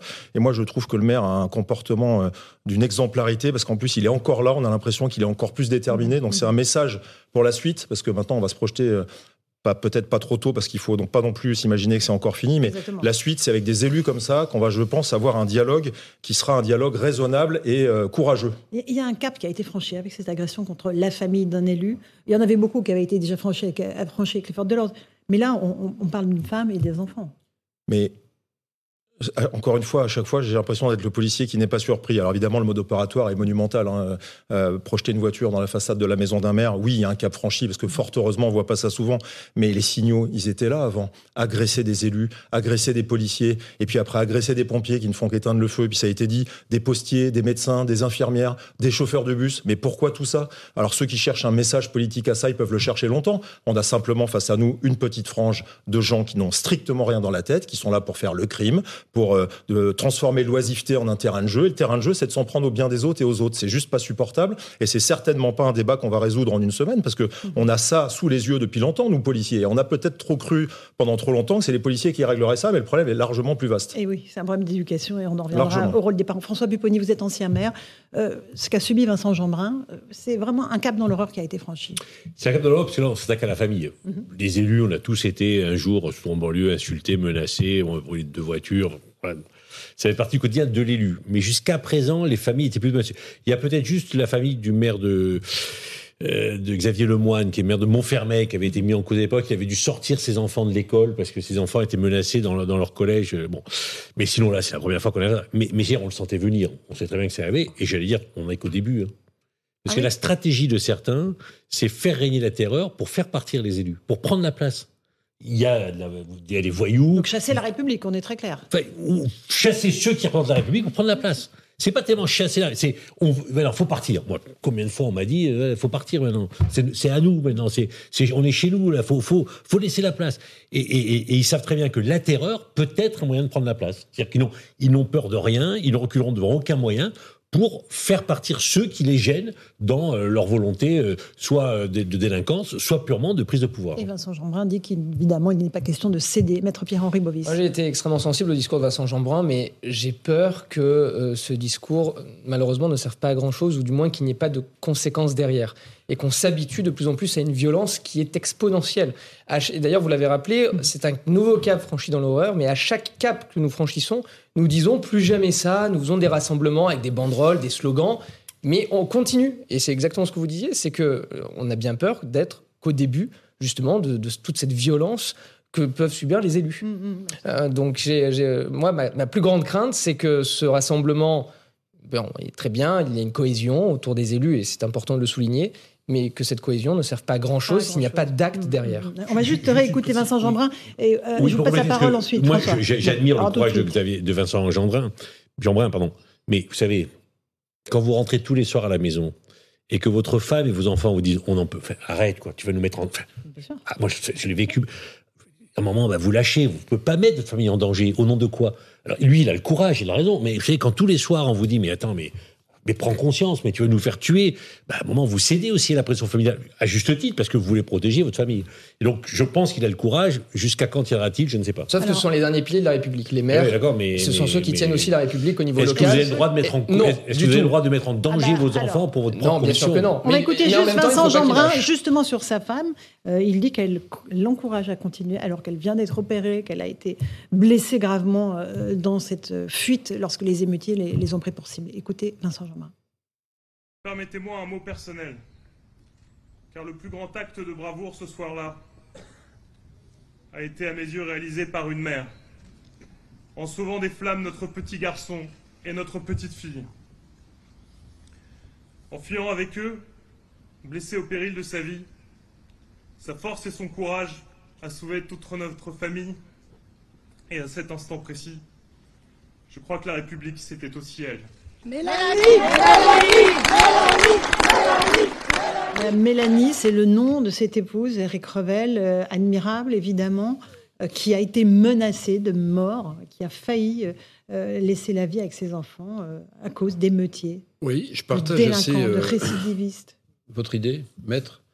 C'est que au-delà, parce que là, il est dans une espèce de, j'aime pas le mot, mais une espèce d'euphorie, c'est-à-dire les médias sont sur lui, son visage devient national. Euh, le ce visage qui- de la République. son visage Mhm. devient le visage de la République, mais quand euh, tout cela va redescendre un peu en pression, peut-être, peut-être qu'il va s'interroger sur le sens de son devoir républicain, sur le sens de son mandat euh, de maire. Alors c'est pas ce que Mais je souhaite. baisse les bras, tout le monde baisse mais, les bras. mais je suis d'accord. Mais, Mais je suis d'accord.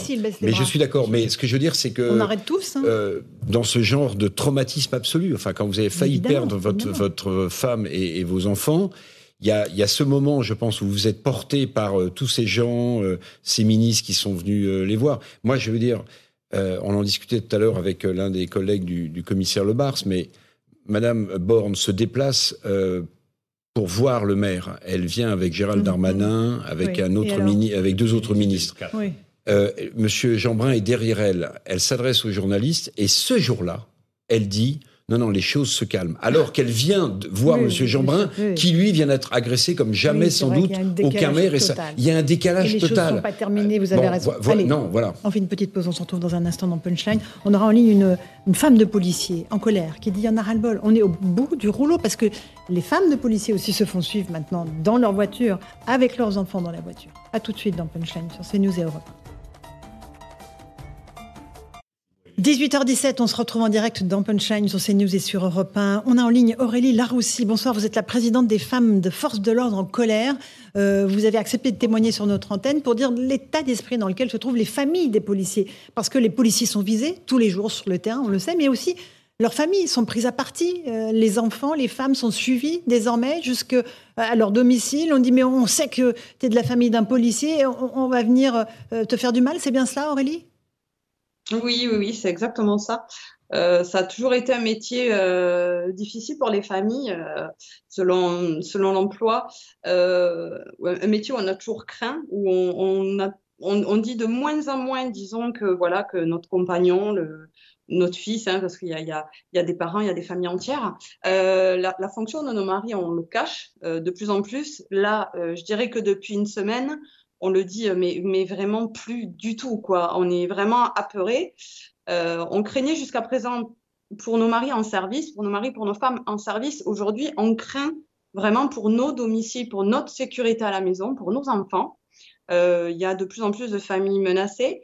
Euh, il y a des salles de sport, euh, il y a quelques jours, qui ont, eu la, la bonne idée de, balancer euh, des informations sur les policiers inscrits dans ces salles. Euh, c'est des choses qui, qui, commencent vraiment, vraiment nous faire très, très peur. Euh, et on, on essaye d'alerter euh, le gouvernement, on essaye d'alerter euh, l'opinion publique, on essaye d'alerter tous les, tous les élus qu'on peut, tous les députés, enfin tous ceux du gouvernement qui veulent bien nous écouter et vraiment euh, prendre, prendre les choses en main et, et nous mettre en sécurité, je dirais. Vous dites, que vous êtes au bout du rouleau, en fait, que, toutes les familles qui entourent les policiers, pareil, parce qu'ils sentent que le drame peut arriver, qu'on l'a évité de peu à la île et Rose avec la femme du maire, mais ça peut être vous demain. Là, depuis, depuis quelques jours, on, a vraiment peur d'un drame. Moi, je me dis à ce rythme-là, si ça continue, euh, si nos politiques prennent pas les décisions nécessaires, j'ai vraiment, vraiment très, très peur d'un drame. Euh, il y a encore eu des, choses que, vous ne savez pas, mais un exemple, hein, dans, un hôtel à Marseille, il y a deux jours, où des CRS étaient logés, sont logés lors de leur déplacement, leurs chambres ont été visitées. Euh, il y a eu des vols dans les chambres, euh, dont un fonctionnaire euh, de police qui s'est fait voler son ordinateur avec toutes les informations privées dedans, évidemment. donc, c'est des choses qui nous font vraiment, vraiment de plus en plus peur. Il y a une maman aussi avec ses deux enfants, une policière hors service qui, avait, qui était en, voiture avec ses enfants, qui a été rattrapée par une voiture et ils lui ont dit on sait où tu es, où tu, où tu habites. Oui, mais c'est ça. Mais nous, quelque part, ça, ça nous, c'est pas c'est pas que ça nous choque pas, mais on est tellement euh, tellement habitué à, à, vivre avec cette crainte là euh, qu'on se doutait que ça allait arriver, on se doutait. Maintenant, euh, imaginez aussi les enfants, parce qu'on parle beaucoup du policier, de la policière en service, mais il y a toute une famille derrière, on a des enfants comme tout le monde, donc imaginez ces trois enfants là. Euh, là, quand je vois euh, encore euh, hier devant un commissariat qui a été interpellé trois individus dans un véhicule où il a été retrouvé à l'intérieur un bidon d'essence, un tournevis, une batte de baseball, que les fonctionnaires de police les ont arrêtés, que quelques heures après, ben, ils étaient déjà relâchés. Et qu'est-ce qu'ils faisaient? Ben, Ils relevaient les plaques d'immatriculation, ils suivaient les fonctionnaires de police qui terminaient leur service, enfin c'est ça. Et il y a une impunité aujourd'hui alors, on vous parle de circonstances aggravantes quand ça touche donc une personne dépositaire de l'autorité publique, mais nous, aujourd'hui, ça, on ne le voit pas. Dans les condamnations, si peu qu'il y en ait, on ne le voit jamais. Et là, c'est nos vies privées euh, qui, sont, euh, qui, qui, sont vraiment en danger. Euh, merci de ce témoignage. Évidemment, et, on pense à, vous, évidemment, euh, Aurélie Laroussi. Merci d'avoir pris le temps de témoigner. Je sais très bien qu'aujourd'hui, en, Mais... témoignant, je sais très bien que euh, dans les jours à venir, je vais avoir des menaces, je vais avoir des insultes. Je suis, bon, personnellement, de, par, de par ma fonction, ou comme ma porte-parole, Perrine Salé, particulièrement exposée, on porte plainte. Il n'y a jamais aucune suite non plus. Donc, impunité totale. impunité totale impunité totale. Mais totale, à croire que. Et puis, bon, nous, on a vraiment un message à faire passer c'est que dans, dans, ce climat, dans toutes les décisions politiques, dans tout ce qui se passe dans ce pays, on n'y est pour rien. On n'y est clairement pour rien. Nos maris n'y sont pour rien. Euh, nos maris sont responsables aujourd'hui de tous les maux de, cette société. On s'en prend forcément aux flics. Pour tout et n'importe quoi, c'est le, le, flic qui est incriminé, c'est le flic qui a agressé. Euh, on n'en peut vraiment, mais vraiment plus de cette situation merci de ce témoignage et, euh, vraiment tout notre soutien à vous et toutes les familles des, forces de l'ordre. Commissaire Le Bars, j'imagine que ce que nous raconte Aurélie, c'est ce que vivent et ce que vous vivez et ce que vivent tous les policiers aujourd'hui et gendarmes, hein, évidemment, pompiers aussi. Le message que portent Aurélie Laroussi et Perrine Salé, que je connais, que j'ai croisé, est salutaire. Parce que par la voix des femmes, euh, des épouses, et puis il y a aussi des femmes policiers, hein, euh, dont les époux sont pas forcément policiers, mais euh, on peut peut-être mieux entendre et mieux comprendre ce qu'elles dénoncent euh, quand on le dénonce nous-mêmes, même en tant que chef de service. J'ai déjà raconté des histoires sur ce plateau où, comme tout chef de service, j'ai dû aider, contribuer à essayer de faire déménager en urgence une famille de policiers dont les noms et l'adresse avaient été placardés dans des cités parce qu'ils avaient eu le malheur de faire une affaire et d'interpeller des bandits. Vous voyez, donc la, limite de ce message-là, c'est que aujourd'hui, dans une période de crise où on interpelle euh, à, coup de 600 ou 700 émeutiers la nuit, c'est pas demain qu'on va espérer une réponse pénale, vu que la chaîne pénale dont on parle souvent au calme est saturée. Alors, il faut être lucide. On sait très bien que la réponse aujourd'hui, elle est sécuritaire et elle est sur le terrain et que la chaîne pénale n'est pas en capacité d'absorber. C'est même pas un procès que je fais à la justice. Sinon, ça serait naïf de le faire croire. Évidemment que les faits les plus graves, il va y avoir des déferments, des comparutions. Mais ce que décrit Aurélie Laroussi, ce quotidien-là, euh, qui est, qui devrait même pas exister une seconde, eh bien, les faits prennent de l'ampleur, mais la réponse pénale ne peut pas être au rendez-vous tant qu'on ne donne pas à la justice de ce pays une, une, une infrastructure globale qui permet de, de traiter le problème. Et quand on voit le niveau lamentable dans la classe politique sur les causes euh, ou euh, l'état des lieux de pourquoi les violences urbaines et que certains se permettent de dire que c'est parce que les policiers parlent mal aux jeunes dans les banlieues. Bah, excusez-moi, mais depuis 45 ans, mais comme d'habitude. Euh, et on n'appelle pas au calme en plus. Hein. C'est-à-dire que non seulement c'est les ah, fautes des policiers, on n'appelle pas au calme, on est solidaire de Vincent Jeanbrun parce que là ça va un peu mm. loin, puis c'est un élu, faut faire attention. Mais bon, une fois de plus, l'appel de Jean-Luc Mélenchon, il est très clair. On touche pas aux écoles et aux bibliothèques. Ça sous-entend quoi? On peut toucher au commissariat, aux flics? À la justice C'est pas précisé. On peut toucher à qui en fait Euh, Il faut, si on fait la liste Alors, de ce à quoi il faut pas toucher, on ne touche à rien. Alors attendez. Qui ne dit. Ouais, Maître Pierre-Henri Bobby. J'aimerais me tourner vers Noémie Schulz parce qu'on parle de l'impunité, on parle de la réponse pénale. Euh, Est-ce qu'on a déjà des résultats, des comparutions immédiates? On parle de 3400 interpellations, ce qui est gigantesque. Quelle est la réponse de la justice, Noémie? Oui, il y a même les, les- les derniers chiffres sont de 3900, plus de 3900 gardes à vue euh, depuis le, le début euh, de- des violences, plus de 600 déferments et 360 personnes qui ont déjà été jugées en comparution immédiate. Alors c'est un chiffre qui va évoluer. Il y a des gardes à vue qui sont toujours en cours, euh, des euh, personnes qui vont être euh, renvoyées. Et sur ces 360 euh, comparutions immédiates, vous avez un peu moins de 100 euh, condamnations avec mandat de dépôt. Euh, et c'est à ça qu'on mesure quand même une, relative fermeté euh, des, euh, des magistrats face à ces, violences. C'est effectivement des chiffres d'incarcération à, l'issue de, l'audience assez importants. Par exemple, je vais vous donner quelques exemples. À Bobigny, samedi, il y a eu euh, cinq dossiers de violences urbaines pour 10 prévenus. Euh, Huit ont été condamnés avec mandat de dépôt. Ça veut dire qu'on reste incarcéré à, l'issue de, de l'audience. Pontoise, euh, 14 personnes sur 16 incar- euh, condamnées, mandat de dépôt. Versailles, 9 sur 9. Euh, donc il y a effectivement euh, une, une fermeté euh, assez visible. Alors on est bien sûr sur des faits, sans doute plutôt de, les pillages, en tout cas sur les, sur les, les faits les plus simples à à prouver, À traiter. à, à traiter, c'est-à-dire que euh, on est sur des enquêtes de, de flagrance et, euh, et les affaires de personnes qui sont euh, poursuivies ou recherchées même pour euh, s'en être pris à des forces de l'ordre ou bien sûr les personnes qui s'en sont pris au maire de la et rose Là, c'est des enquêtes qui vont être plus longues et on n'est pas sur de la comparution immédiate. Et puis l'autre point qu'il est important de préciser, c'est qu'on parle là uniquement des majeurs, puisqu'on le rappelle, les mineurs ne peuvent pas être jugés en comparution immédiate. Donc il y a tous les mineurs, on sait qu'il y a à peu près 30%, un tiers des personnes interpellées qui sont des mineurs avec une moyenne d'âge euh, de 17 ans. Et eux, euh, bien certains sont présentés, enfin ils sont présentés à un juge, à un juge des enfants, euh, mais ils ne sont pas jugés immédiatement. Donc ça veut dire qu'il peut se passer entre la commission de l'acte, euh, les émeutes et la sanction des Alors, mois, normalement, voire des années. Normalement, non, non, norm- enfin. Normalement, non, il y Normalement. a d'avoir une réforme Voilà, dans de la la- justice des mineurs qui est passée pour que les choses aillent plus vite, parce que justement, les délais étaient trop longs. Donc là, normalement, dans un délai d'un mois, ils vont être présentés à un juge qui va statuer sur leur culpabilité ou pas. Donc, dans, normalement, dans le courant du mois de juillet ou encore début août, ils seront présentés à un juge qui dira s'ils sont euh, reconnus coupables ou pas. Et ensuite, il y aura une audience dans un délai de 6 à 9 mois. Euh, Dans ce délai-là, on va observer aussi leur, leur comportement, voir si on peut leur donner un certain nombre de règles à suivre, voir s'ils les respectent. Et dans, euh, au bout de 6 à 9 mois, nouvelle audience, et là, on statue sur la peine, et donc on dit à quelle peine ils sont, euh, ils sont condamnés. Et en attendant, là, c'est c'est ces jeunes qui, sont, euh, Donc, ils euh, sont qui ont été arrêtés.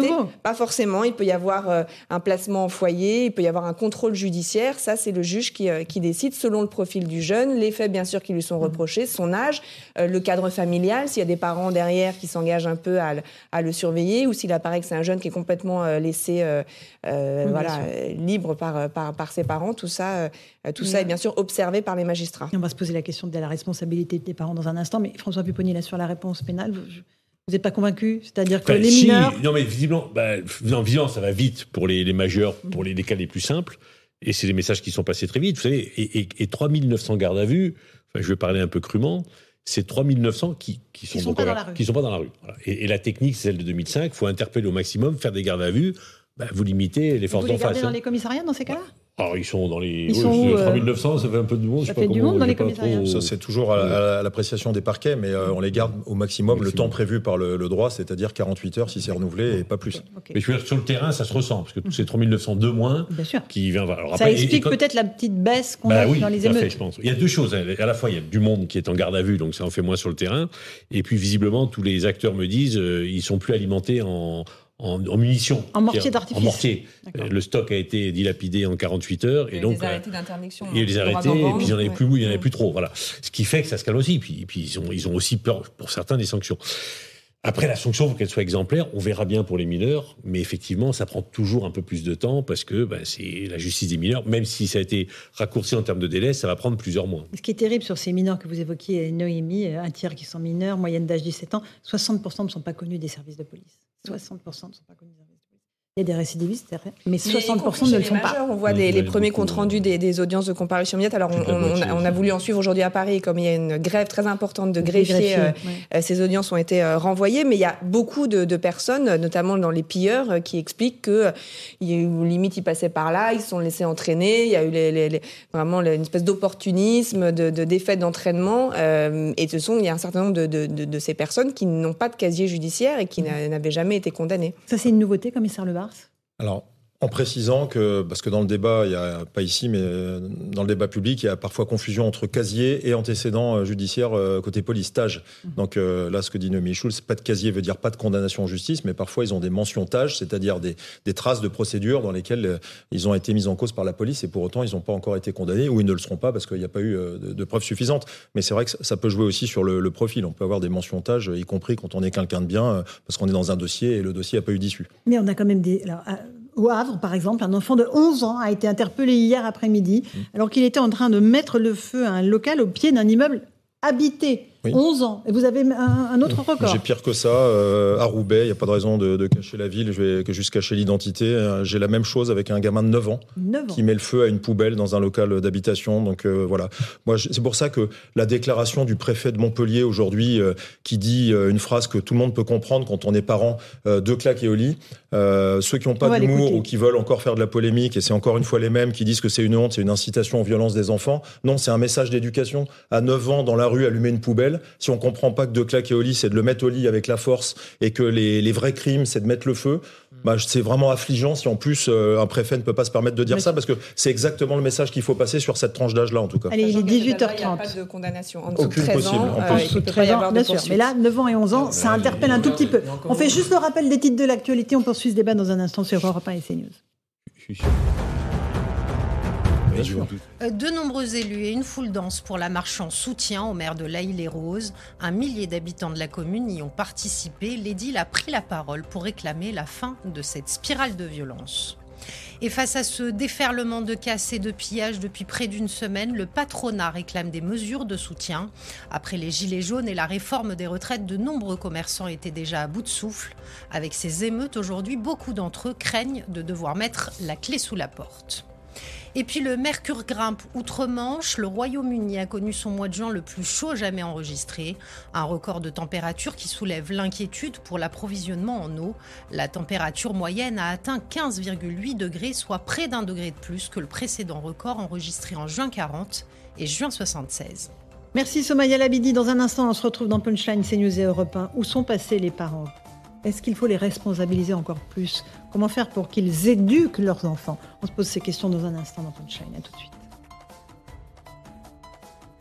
18h34, on se retrouve en direct dans Punchline, CNews Europe 1. On parle de l'éducation des parents. Où sont les parents euh, Est-ce qu'il faut qu'ils s'impliquent un peu plus dans l'éducation de leurs enfants, qu'ils aillent peut-être les chercher dans la rue? Certains l'ont fait. On a vu des images euh, au cours de la semaine dernière de parents qui allaient récupérer par l'oreille leurs enfants qui tiraient des mortiers d'artifice. Il y en a un qui l'avait même jeté dans un coffre, bon, voilà, de façon assez musclée. Qui ouvre la porte pour s'échapper sans ouvre la portière. Euh, c'est voilà, c'est la méthode euh, musclée. On va écouter le préfet de l'Hérault, Hugues Moutou, qui estime qu'il faut faire preuve de davantage de fermeté avec les enfants. Écoutez-le. Une éducation, ça commence à la naissance. Oui, mais vous savez, Moi, je vais vous dire franchement. vous savez je vais bien vous dire dans certains quartiers, il y a d'abord, non, non, il n'y a les- pas de certains quartiers, il n'y a pas d'effet culturel. Quand on a des enfants, on met au monde des enfants, on s'en occupe dès la naissance. Si effectivement, dans les 12-13 premières années, ces enfants euh, sont élevés comme des herbes folles, il ne faut pas s'étonner qu'à 12-13 ans, on, on les voit caillasser des, des véhicules de police ou piller des magasins. Tout le Moi, monde je vais vous dire quelque chose. égalité, hein. Je sais qu'en euh, 2019, euh, le Parlement a interdit la fessée. Mais très franchement, de vous à moi, si demain vous attrapez votre gamin qui descend dans la rue pour brûler des véhicules de police, ou les caillasser des pompiers, ou piller des magasins, la méthode c'est quoi? C'est deux claques et au lit. C'est ce que faisaient nos grands-parents. Voilà pour le préfet de l'Hérault, chez nos confrères de France Bleu Hérault. Ça fait réagir, évidemment. C'est la méthode à l'ancienne. Euh, évidemment, euh, les associations de lutte contre les violences faites aux enfants euh, ont réagi. François Pupponi. Mais euh, c'est ce retour de cette autorité-là qu'il faut euh, envisager? Non, mais c'est- du bon sens. Alors, dans la bouche d'un préfet, ça peut jouer, mais vous savez, moi, c'est des discussions que j'ai beaucoup eues avec des pères africains Mhm. qui considèrent, eux, que justement, quand un enfant dérape, il faut le frapper. Et ils m'ont dit un jour, j'étais stupéfait, ils m'ont dit, mais Monsieur Pupponi, c'est la faute à la France si on peut pas les. Pourquoi Et Ils ont tous le numéro, là, le 119, là. Dès qu'on les touche, ils appellent. Et c'est les gamins qui appellent. Parce que, alors après, je l'ai parlé au commissaire. Il me dit, oui, mais effectivement, un jour, je suis arrivé, bon, on a un truc, bon. Effectivement, euh, il y a des parents qui, qui, qui tiennent leurs gosses et qui les tiennent en les Oui, mais il y a frappant. pas- il y a pas- on peut ne pas les frapper. Non, et tout à fait. aussi, Non, on mais est- dire enfin, que- quand même. Non, mais tout à fait. On met fait. au centre du village. Mais hein. parfois, parfois, il y a des pères, mais parfois, il y a des pères qui m'ont dit, je, je n'arrive pas à faire autrement. C'est-à-dire que j'arrive pas à le tenir, faut que je l'enferme. Voilà. Donc, on a aussi des enfants qui Oui. sont dans- des comportements extrêmement problématiques, qui ont des troubles du comportement très forts, des parents qui sont démunis, et effectivement, effectivement, certains euh, passent à la violence. Mais effectivement, il faut qu'on les aide, il faut qu'on trouve une solution. Mais vous Alors, voulez qu'on les aide comment Ça règle rarement L'autorité, si de- vous de- l'avez, vous l'avez pas. Quand je dis il faut qu'on les aide, ce que, ce que dit le préfet, un enfant qui dérape très tôt, s'il n'est pas pris en charge par des, Neuf ans. pédopsi- par des oui, mais s'il n'est pas pris, si cet enfant de 9 ans n'est pas pris en charge dès demain pour éviter qu'il récidive, parce que c'est ça aussi le sujet. Qu'on le sort de sa famille, on le met à l'aide Bah, sociale mais à l'enfance bah, et on le met en bah, foyer. L'aide sociale à l'enfance dit très clairement, si les parents ne sont pas capables d'éduquer les enfants, on leur enlève l'autorité parentale. Enfin, les lois, elles sont bien faites à ce niveau-là. Mais après, il faut, Ah, Pierre-Henri je- Boulay. je- je- après, il faut des structures pour les prendre en charge.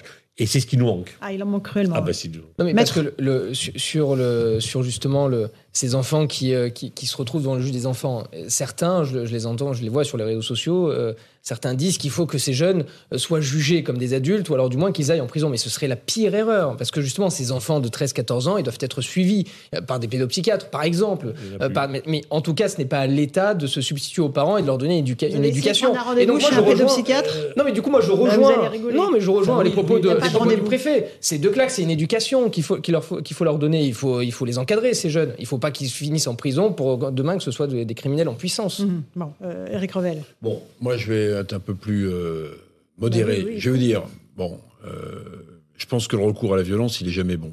Parce que le recours à la violence sur un enfant, c'est aussi euh, le recours à la violence sur un adulte.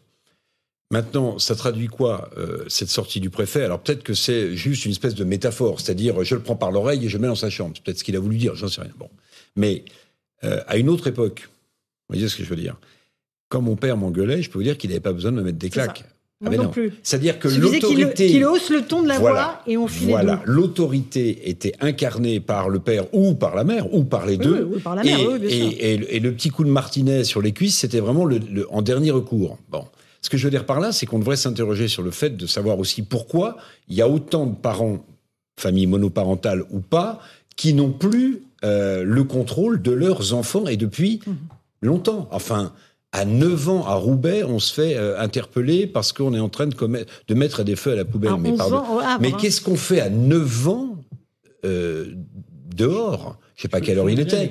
Mais pardonnez-moi, la famille, peut-être que c'est un cas spécial, peut-être qu'il n'a pas de parents, j'en sais rien, mais, mais ses parents savent qu'il y a des émeutes. Mais là, faut, C'est- faut, faut mettre en cause les parents pénalement. mais, on a le droit. bien, Ouais, donc ouais, voilà, donc si vous voulez, la question, euh, ça avait été, je crois que ça a été supprimé par, par François Hollande, mais il y avait, la, je crois que c'était une loi qui avait été mise en place sous Sarkozy de, euh, de lier le, le- le paiement des allocations euh, familiales ou de les Non, suspendre temporairement. hein. Mais attendez, mais il faut quand même à un moment donné, il faut quand même à un moment donné que si les parents n'ont plus le contrôle de leurs, enf- de leurs enfants, l'État, si l'autorité encore de l'État, Mm. contrôle la cellule familiale. Il y a un article Juste du code pénal qui le prévoit. Le- Il y a un article du Code pénal qui le prévoit, hein, que dès lors que les parents se soustraient à leur obligation légale justement de parents, ils engagent leur responsabilité pénale. Et c'est tout à fait normal. Mais cet article, il faut, à mon avis, le creuser davantage et surtout lui donner corps. Parce qu'aujourd'hui, cet article est quasiment jamais appliqué. J'aimerais juste qu'on écoute Alain Bauer, professeur de criminologie, qui était mon invité ce matin hein, sur le rôle des parents et le fait qu'il faut remettre les parents euh, au centre du dispositif. Il y a des enjeux majeurs aujourd'hui de réhabilitation, de euh, re-responsabilisation et surtout de désinfantilisation des familles et notamment des mères euh, de famille. Il y a un enjeu qui est que l'État considère que ce sont des partenaires, pas des emmerdeurs, que ce sont des partenaires, pas des assistés, que ce sont des partenaires parce que c'est le dernier bien, le dernier lien, la dernière capacité qu'on a de récupérer une partie importante, notamment des très jeunes, qui sont encore sensibles à l'action et à la possibilité de leurs parents Alors, euh, vous confirmez, commissaire Lebars, le dialogue avec les parents, il est possible dans certains cas pour vous, les policiers? On peut récupérer des gamins comme ça ou pas? Moi, je crois toujours au dialogue. Je, vous ai souvent dit, euh, dans les quartiers soi-disant les plus difficiles, le commissaire se déplace avec le maire, le maire adjoint, on fait une réunion de quartier, les parents et même les jeunes viennent. Il faut toujours quand même rappeler que ce débat-là, on l'a vis-à-vis d'une petite frange de population qui est complètement en marche, qui est dans la criminalité, qui est dans l'errance, qui est dans la déshérence. Mais c'est pas l'intégralité des populations des quartiers. Il y a des parents qui ont besoin d'aide aussi. Alors, c'est pas à la police euh, euh, d'apporter cette aide-là, parce que malheureusement, c'est ni notre rôle, ni nos, ni nos moyens, même si on doit aller dans les écoles, on doit faire de, de la pédagogie. Mais le, le, sujet des parents qui ont besoin d'aide, il existe, on le voit. Euh, on voit aussi le comportement des parents qui viennent chercher les mineurs en garde à vue. On voit très bien le mineur qui est complètement lâché par l'autorité parentale, euh, où personne vient le chercher, il y a même, ça, ça intéresse personne. Et puis ceux qui viennent, je peux vous dire qu'une fois qu'ils sortent, il y a la rouste. Donc c'est peut-être pas bien, mais on le voit aussi. Donc tous les parents n'ont pas abandonné. Par contre, le soir, ceux qui brûlent et qui pillent, même s'il n'y a pas que des mineurs, parce qu'il faut le rappeler non plus, hein, c'est pas qu'un fait de mineurs, oui, c'est un tiers hein, les mineurs. Hein, on va pas Un tout tiers. mettre sur le dos Oui, des mineurs, surtout que ce serait un peu. Non, mais c'est euh, intéressant, intéressant c'est très même, hein. intéressant, mais ça, ça laisserait entendre que si avec des mineurs, euh, bah, on est encore moins en capacité de faire parce qu'il y a l'excuse de minorité, il y a deux tiers de majeurs. Hein, et puis il y a aussi des profils ultra gauche. J'en profite pour le dire parce que dans les séquences précédentes de violence urbaine, ça n'existait pas. Et là, on a des profils ultra gauche qui viennent en plus Vous en des rajouter. Black Blocs de, de ceux sans doute qui se mettent en noir dans des manifs, qui font du black bloc euh, le samedi quand il y a une manif, et qui sont venus euh, piller ou, euh, ou casser pendant les, les violences urbaines parce qu'ils détestent la France aussi pour d'autres raisons. Donc euh, le problème en fait, c'est que le, euh, dans, dans le cerveau moyen de ceux qui sont interpellés, c'est la détestation de tout. C'est-à-dire qu'il y a un terrain de jeu qui devrait pas en être un, qui fait que c'est espèce de le seul point commun que je vois avec euh, les politiques qui ont parlé des jeux vidéo, c'est que finalement dans la rue, ben, c'est le- c'est le- c'est la réalité de ce qu'on a derrière un écran. Peut-être, c'est possible. Euh, on casse, on brûle, on pille. Surtout, on se met en scène avec les réseaux sociaux. C'est une espèce de compétition malsaine. C'est pas très réfléchi, c'est pas très intelligent. Puis une Bien fois qu'ils sont interpellés, bah, le discours, c'est pourquoi tu as fait ça? Il y a pas tellement de réponse. hein. Le dialogue avec les parents, il est indispensable. Moi, je l'ai fait pendant des années. On, on arrive à les convaincre. Mais parfois, on a effectivement des cas où moi j'avais une mère de famille que j'essayais de convaincre que son fils est en train de déraper et où la mère devant moi se faisait insulter par le fils. Elle était la pauvre, elle se faisait traiter de tous les noms.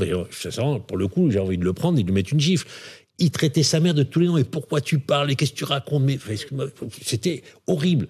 Et, et cette mère-là, elle était perdue. Voilà. Donc, mais par contre, le dialogue. Alors souvent, on avait du mal à leur faire prendre conscience que le gamin était dans une phase de délinquance. C'est souvent les maires. Mais on y arrivait. quoi. Et ça, pour le coup, c'est le rôle du maire de la ville. On le faisait en accord avec le procureur, avec le commissaire. Il faut bien qu'il y ait une autorité qui aille prôner ce dialogue. Il y a question aussi la question de la suppression de l'excuse de minorité pour les émeutiers. Ça, c'est une proposition qui a été euh, mise sur la table par la droite. 69% des Français sont d'ailleurs favorables à cette suppression, selon un sondage CSA pour CNews. Est-ce que ça changerait quelque chose ou pas, euh, Maître Bovis? Ce qui est sûr, c'est pour les... qu'on ne juge pas les mineurs comme les majeurs, évidemment. Et si on supprime cette excuse de minorité pour les émeutiers, ils seraient condamnés plus lourdement. Parce qu'on a tendance à considérer, si vous voulez, qu'à à un certain âge, on n'est pas suffisamment conscient de la portée de ces actes. Maintenant, pour autant, le- les, les- les Français euh, comprennent difficilement, par exemple, comment, euh, la- pour le, le meurtrier de la petite China, a pu bénéficier de l'excuse de minorité lorsqu'il a prémédité justement euh, son meurtre. Je vous rappelle, hein, la petite China qui était enceinte, qui a été tuée de 17 coups de couteau, puis ensuite brûlée vive, puisqu'elle n'était pas encore morte lorsqu'elle elle, elle a eu ses coups de couteau, il l'a ensuite brûlée vive. Donc il y a eu tout un, toute une mise en scène macabre, il a bénéficié de l'excuse de minorité. Euh, Cette grand-mère euh, dans le sud de la France, je crois que c'était à Nice, qui a été lourdement agressée, à Cannes, qui a été lourdement agressée par, euh, par deux jeunes également euh, pour lui dérober son sac. Ces jeunes-là ont bénéficié d'un- de pareil, d'un- de l'excuse de minorité. En fait, ils ont eu du sursis. Alors il y a eu un. C'est ils pas ont- qu'on bénéficie, c'est que c'est- c'est que c'est de fait en fait. Quand Oui, on est mineur, il y a l'excuse de Voilà. minorité. Elle peut être levée, elle n'a pas été levée. mais c'est rarissime. Et en matière criminelle, c'est vrai. Et c'est ce qui a, c'est ce qui a absolument horrifié la famille de Shaina. Euh, C'est pas tant la condamnation, il a été condamné à 18 ans de prison, mais au fait que on a l'excuse de minorité n'a pas été levée alors qu'il avait euh, 17 ans euh, et quelques mois au moment des faits. Mais euh, il faut revenir à l'esprit de la loi. En fait, quand on pose la question à des professionnels sur pourquoi cette excuse de minorité existe, c'est parce que, on- en tout cas, le législateur est parti de l'idée qu'un mineur ne raisonne pas comme un adulte. Euh, le cerveau humain continue de se développer jusqu'à 25 voire 30 ans, et donc on présume qu'un mineur ne mesure pas comme un adulte les conséquences euh, de son acte et qu'il n'a pas la même capacité d'appréciation de la gravité de la transgression. C'est ça, en tout cas, l'esprit de la loi. Alors après, on peut le, le contester, Non, mais non, en mais l'espèce, c'est- pour ça qu'il y a une excuse c'est de, un- Non, mais ça de du coup très contestable, puisque vous voyez, à 20 ans, 22 ans, du coup, on n'est pas suffisamment conscient également qu'un adulte de 30 ans ou 32 ans. À 18 Voilà. ans un jour, oui, Mais- à 18 18 ans moins Mais un donc, du jour. coup, pour l'excuse de minorité, je, pense que ce doit être l'inverse qui doit être mis en place. C'est-à-dire qu'il n'y a pas d'excuse de minorité. Pour certains cas, alors, au cas par cas, évidemment, puisque c'est l'individualisation des peines, il y a une excuse de minorité. Mais je pense qu'on a pris le problème à l'envers. Bien sûr. Commissaire Lebars, sur ces histoires de- d'excuses de minorité. Ça changerait votre travail ou pas? Moi, moi, je crois que l'axe de travail, il n'est pas là. On a, on a aussi souvent débattu sur votre plateau de sécurité. On, on va reprendre à l'échelle d'une ville euh, qui est la poche de délinquance. Euh, à Saint-Denis, euh, c'est une ville où j'ai travaillé, mais il y en a d'autres. Euh, J'avais fait un, un palmarès des délinquants les plus réitérants, qui sont ceux qui pourrissent la vie du quotidien. Et on se rend compte qu'on a une incapacité à traiter le problème. Je dis on, je suis assez poli parce que euh, il y, a, il y a des. C'est quoi C'est 1% C'est c'est Mais c'est vous- enlevez 50-60% des réitérants d'une circonscription et vous réglez euh, 50% des problèmes. C'est-à-dire que pour moins de 1% de la population, vous réglez 50% des problèmes. Euh, certes, on a des interpellés qui n'ont pas de- de- de- d'antécédents judiciaires ou de casier. Encore, il faut voir la, la nuance. Mais de toute façon, ils viennent pas tout seuls. Ils sont incités, ils sont poussés. Quand il y en a un de 9 ans, c'est qu'il y a un grand derrière. Donc de toute façon, derrière, il y a toujours cette poche de délinquance et cette incapacité pour nos pouvoirs publics, parce que les citoyens ne comprennent pas, de revoir toujours les mêmes dans la rue, et y compris pour les policiers d'ailleurs, parce que ce qui est affreux, c'est que c'est pas un magistrat qui se fait interpeller. Euh, comment ça se fait que vous l'avez pas mis en prison? C'est le policier euh, à qui un riverain vient dire mais monsieur vous êtes inefficace, ce type-là il m'a déjà volé trois fois sur mon stand. Je vous passe le nombre d'histoires. En fait, on est toujours face à un problème qu'on n'arrive pas à résoudre. On sait le, le définir, on sait le montrer du doigt quand on est à peu près objectif, et finalement on ne sait pas l'écarter ou l'isoler. Donc on manque encore une fois d'infrastructures et de moyens pour, pour arrêter le procès sur la justice en disant qu'elle est laxiste, parce qu'elle le sera si on constate qu'elle a les moyens et qu'elle le fait pas. Le problème, c'est que le tube est trop petit. Des magistrats en comparution immédiate le matin, il n'y a pas les places de prison, les juges d'instruction et les 10 JLD pour faire matin, le travail. terminé, Mais c'est fini. Quand vous ramassez 700 gardes à vue, le matin, c'est une horreur totale. À, à 10 heures du matin, il faut déjà trier. C'est une garde aiguillage pour mettre dehors, pour laisser de la place pour les faits les plus graves. C'est ça la réalité. donner- Pour vous Dernier donner un mot sur la chiffre, justice, après on pour donner un chiffre, la moyenne au sein de l'Union européenne, c'est 40 à 42 magistrats pour 100 000 habitants. La Ouais, France, c'est dessous. 11 magistrats. C'est dessous. quatre fois moins. C'est- Une fois qu'on a dit ça, si vous voulez, on a tout dit, Mm. puisque les magistrats ne peuvent pas absorber le- le- la quantité de dossiers qui leur est envoyée. Donc on a des affaires pénales qui durent plusieurs mois, voire plusieurs années. Il y a aussi la question des réseaux sociaux. C'est ce que je disais en début d'émission. Parce que TikTok, euh, Snapchat, YouTube, ce sont des robinets, en fait, qui lavent le cerveau des, des- des- des enfants de plus en plus jeunes, qui assistent à des scènes de violence euh, terribles, euh, des ricanements, on se moque, on filme. Ça, change la face du maintien de l'ordre, euh, le fait que les réseaux sociaux soient ultra puissants aujourd'hui, donc commissaire Le Bars. Alors il y, a, deux impacts euh, déjà vus et qui nous font comprendre ce qui s'est passé là sur les derniers jours. Il y a, deux impacts vraiment principaux. En un, ça les organise, c'est-à-dire qu'ils se donnent des rendez-vous, ils se regroupent facilement, ils communiquent.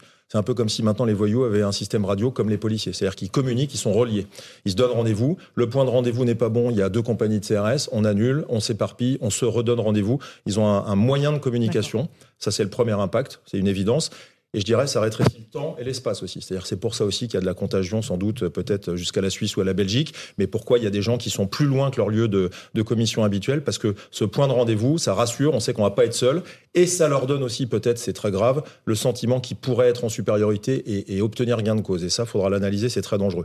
Et le deuxième impact, c'est sans doute le pire, c'est qu'on se met en scène, c'est la compétition à celui qui en fera le plus. Donc, euh, si vous en avez un qui a brûlé une école, ben, ça va être ensuite euh, la piscine olympique. Et c'est une sorte de compétition où celui qui fait le plus de followers, hein, c'est toujours le même système, ou le plus de vues, etc., eh bien, ça donne envie de recommencer, d'être celui qui aura Et gagné y, la a- il y soirée. a ceux qui se filment en train d'agresser, qui une personne âgée, qui un homme frappé à terre. C'est absolument abject. Ah, c'est abject. Et mais ça, on ne peut pas le réguler. Ça, si, le ministre a eu raison de le dire, Oui, mais les comment plateformes doivent être responsabilisées pour supprimer du contenu. C'est leur travail. Le- la mise en ligne de contenu de haine est une infraction pénale. Il faut taper sur ces plateformes. Alors après, il faut pas être naïf. hein. C'est souvent des sociétés qui sont très loin Ah, très américaines. loin, ouais, ouais. Mais je veux dire, euh, euh, pour d'autres raisons, ce week-end, Twitter, ils ont réduit le nombre de vues euh, pour les internautes euh, normaux parce que euh, le patron de, de Twitter a réduit. euh, vous avez publié là-dessus, j'ai vu. Moi, je vois bah pas pourquoi on, ré- on réduirait pas le robinet à ceux qui publient des photos d'incendie ou des Mais agressions de personnes. Carrément, coupons, et Revel. c'est Je important suis désolé, parce que hein, vous c'est parliez faisable. du- oui. Vous parliez du, du cerveau ramolli euh, de cette Le temps de génération. cerveau disponible, Voilà. Le Euh, peu qu'on leur qui- qui- est ont, il est absorbé par les réseaux euh, sociaux. avec son téléphone ou avec euh, des, des séries. Mais en fait, j'ai le sentiment aussi qu'il y a une espèce de jeu. Vous avez employé le mot, mais c'est vrai. Oui. C'est-à-dire qu'ils deviennent les acteurs de leur propre série, qu'ils mettent en scène, qu'ils scénarisent. Et pour eux, c'est une sorte de jeu. Alors, ils n'ont pas conscience évidemment que ça peut aller jusqu'à la mort, mais il y a un peu de ça. C'est-à-dire qu'ils nourrissent un jeu vidéo dans lequel ils sont les héros et les acteurs. C'est ça qui est terrible. Je sais même pas s'ils n'ont pas conscience que ça va pas jusqu'à la mort. Parce qu'ils ont tellement d'amis à eux qui sont morts à cause de vidéos qui savent très bien que ça peut finir avec la mort, mais que ça ne les refroidit Le le absolument pas. scolaire, on se souvient bien de cette Absolument petite, pas, ouais. de cette petite, de la mort tragique de cette petite du suicide. euh, qui- et mais- on se souvient bien de ces élèves qui continuaient d'ailleurs Oui, à rire sur, euh, L'INSEE, la petite euh, sur la petite Lindsay, qui à, à rire du coup de ce, de ce drame. Donc ils n'ont plus aucune empathie pour personne. C'est le rapport à la Et mort le qui est rapport à la mort est complètement désinhibé. Donc euh, c'est une génération euh, c'est- De toute perdue. façon, Laurence Ferrari, quand, euh, vous avez euh, une équipée sauvage qui va jusqu'à euh, défoncer la maison d'un maire euh, et sa famille, ou euh, des gens qui s'en prennent directement à des policiers pour aller les attraper et les tuer pour ce qu'ils sont, je crois que le sentiment d'impunité, on, en- on imagine où il est, et le rapport à la mort, pareil, puisque le policier il est en mesure de riposter. Donc euh, ce rapport à la mort, il n'est pas le même. Il ne faut pas qu'on raisonne avec euh, des valeurs qui sont celles de gens éduqués. Ils veulent se poser en c'est-à-dire- martyr, c'est ça non, même pas. dites C'est- Non. Je vous assure, ça pas va pas plus loin. Tuer, c'est pas grave. Voilà, c'est juste que tuer, ça fait partie de la vie. Parce que c'est vrai que pour le coup, l'autre, il est dans le virtuel, finalement, tout le monde meurt, c'est pas choquant. Et puis, ils voient tellement, je veux dire, même entre eux, quand ils font des rodéos et que ça, ça vient pas tuer un jeune, ce qui est déjà bien. Déjà, ils se tuent entre eux, ils se retournent, ils se mettent dans des états. Et le rapport à la violence, à la brutalité, il est pas du tout le même euh, sur ceux qui commettent ça. C'est vraiment pas du tout le même angle de vue. Et c'est là où euh, je pense qu'on a une fracture de la société. C'est que euh, ce qui est inquiétant, c'est même pas qu'ils qu'ils vont en- enfreindre la loi. Ils savent pas ce que c'est que la loi. Alors, imaginez bien un discours politique. Hein, ils savent même pas où c'est pro- prononcé puisqu'ils ne suivent aucun média classique. Donc, à partir du moment où l'image, c'est celle qui est sur les, les plateformes et les réseaux sociaux et que c'est les leurs, eh bien, c'est fini. Ils sont dans la, dans la sphère fermée. Qu'est-ce qui va se passer dans les prochains jours Est-ce que cette baisse relative, attention relative, hein, de l'intensité des émeutes, c'est pas ce retour au réel tout d'un coup? Euh, Tiens, euh, on réalise qu'il n'y a plus de bus, euh, qu'il n'y a plus de voitures, qu'il n'y a plus de distributeurs, on l'a brûlé, il n'y a plus de commerce. C'est le retour au réel C'est les familles aussi peut-être qui leur disent attention, là, vous avez tout détruit dans nos vies Moi, je pense qu'il y aura un jour d'après, parce qu'on vient de, de vivre une séquence d'émeutes qui n'est pas terminée, vous l'avez dit, parce qu'on ne sait jamais quand ça s'arrête. On peut que le constater quand on a suffisamment de recul et on est encore dedans. Il y aura un jour d'après, parce qu'il y a eu une intensité dans la violence et des faits d'une gravité tellement exceptionnelle qu'il y aura des rancœurs euh, par rapport à ceux qui ont commis ce type d'infraction. Et je rappelle encore une fois qu'à six jours d'émeutes, sous réserve que le bilan euh, soit consolidé, on a une police républicaine qui ne tire pas dans la foule. C'est bien de le rappeler aussi, hein, parce qu'il y a d'autres pays qui ont eu des émeutes où il y a eu 50 morts sur des séquences. Los Angeles, hein, dans les années 90. Il y aura un jour d'après, parce que euh, ça vient refaire sortir la difficulté qu'on a de travailler dans certains quartiers. Et c'est pas le problème de la, de la seule euh, relation police-population, que certains voudraient réduire à ça. Il y aura un jour d'après, il y a la ligne droite du 13 juillet, avec euh, toujours une soirée difficile et une soirée euh, qui n'est plus festive et qui est une soirée de violence, parce que ça fait des années que ça dure. On n'a pas redécouvert les violences urbaines. Elles duraient, on en a trop parlé sur ce plateau, mais on a l'impression que des gens ont, ont cru que c'était fini depuis 2005. C'est faux. C'est juste des phases montantes et descendantes avec des éléments déclencheurs. Je crois que le jour d'après va être difficile, parce que je vois bien que la cohésion sociale et le, di- le discours politique... Ne... Alors peut-être que l'agression du maire va contribuer à autre chose. Ce sera peut-être euh, un mal pour un bien, mais je, je crains que le jour d'après soit très difficile et qu'on soit Mhm. maintenant à nouveau dans une phase encore plus difficile qu'avant, avec toujours pas d'outils. En Pour tout cas, les les, outils, c'est pas cas, la police. ouais, la police, elle est là pour arrêter le pire. Mhm. Je- si on arrête le pire, le jour d'après, il va être très long s'il n'y a pas un. Je ne sais pas si a ça doit s'appeler un plan banlieue ou une si, politique non, de non, banlieue, mais pour le coup, il manque quelque chose. quand même. Alors, Je François pense- Péponi, je pense qu'il ne faut pas le limiter à la banlieue, parce qu'on a vu qu'il y a mais- des zones rurales et des, Ouais. des- des villes moyennes qui ont explosé. Montargis. C'est montargis. Mais c'est un plan. Enfin, y a- il y a- allez, moi, je vais dire un gros mot là. Euh, Il y a un terme qu'on dit qu'on n'emploie plus depuis 10 ans, c'est prévention. Si on ne remet pas en place des politiques de prévention, d'éducation sociale, culturelle, partout, pas que, pas que dans les banlieues, mais aussi dans les vrai, banlieues, on ne peut pas y arriver. Enfin, on n'en parle plus. Voilà, j'ai- enfin, la politique de la ville, la, la prévention, ça n'existe plus. Or, un gamin de 9 ans, s'il est pas, enfin, qui, qui va être, il faut le prendre en charge très tôt pour éviter qu'il bascule à un moment. Et comme on ne le fait plus, bah, il y a toute une génération qui a, dispa- qui a- qui a basculé. Voilà. Or, demain, c'est ça qu'il faut faire. Il faut calmer les, faut rétablir l'ordre républicain, calmer les choses, indispensables. Et puis après, il faut imaginer comment on récupère cette génération et comment on Bien fait sûr. que celle d'après ne bascule pas. Parce qu'on constate qu'à chaque génération, c'est encore pire qu'avant. Euh, faut- Euh, comment ils sont les, les hommes là, sur le terrain? 45 000 policiers encore mobilisés. Jusqu'à quand on va tenir euh, avec l'immensité de ce dispositif? Ouais, c'est- pour ça que je suis très intéressé, au titre de mes collègues, à imaginer qu'on va pouvoir aussi faire une décrue de la présence policière. Mais tant que la décrue euh, réelle n'est pas euh, face à nous, on peut pas prendre le risque de, de baisser le, no- le nombre de policiers et de gendarmes engagés. Moi, je leur adresse tout, tout mon soutien. Ils ont, contrairement à ce qu'on croit, ils ont pas, évidemment, la peur c'est sain, mais euh, ils ont de la résilience et ils ont été, pour certains, sidérés de ce qui s'est passé, hein, parce que ça a été du frontal. Tout Et alors, euh, vraiment, euh, je veux pas, on va pas avoir le temps de remultiplier euh, les, les exemples. Il, s'est passé des exactions incroyables et ça laissera aussi des traces. Et la responsable de l'association des femmes de policiers l'a dit. Il y a aussi des familles de policiers qui ont été menacées, etc. Mais ça a pris de l'ampleur. Ça existait déjà avant. Ils tiennent bon. euh, ils sont dans la résilience. Ils sont présents. Euh, mais il faut pas que ça dure trop longtemps parce qu'il y a un effet fatigue logique. Et puis surtout, euh, à leur honneur, je le redis, le bilan humain, il est à l'honneur de la police et de la gendarmerie qui, a, qui a jugulé le pire, alors qu'en face, le pire, je crois, atteint des sommets. Merci beaucoup, commissaire Lebars, François Pupponi, Noémie Schuss, Maître Bovis et euh, Eric Revel. Dans un instant, c'est Christine Kelly sur CNews. Et euh, tout de suite euh, aussi sur Europe 1, euh, Europe 1 Soir, Raphaël Devolvé, Hélène Zélani. Bonne soirée à vous sur nos deux antennes. À demain.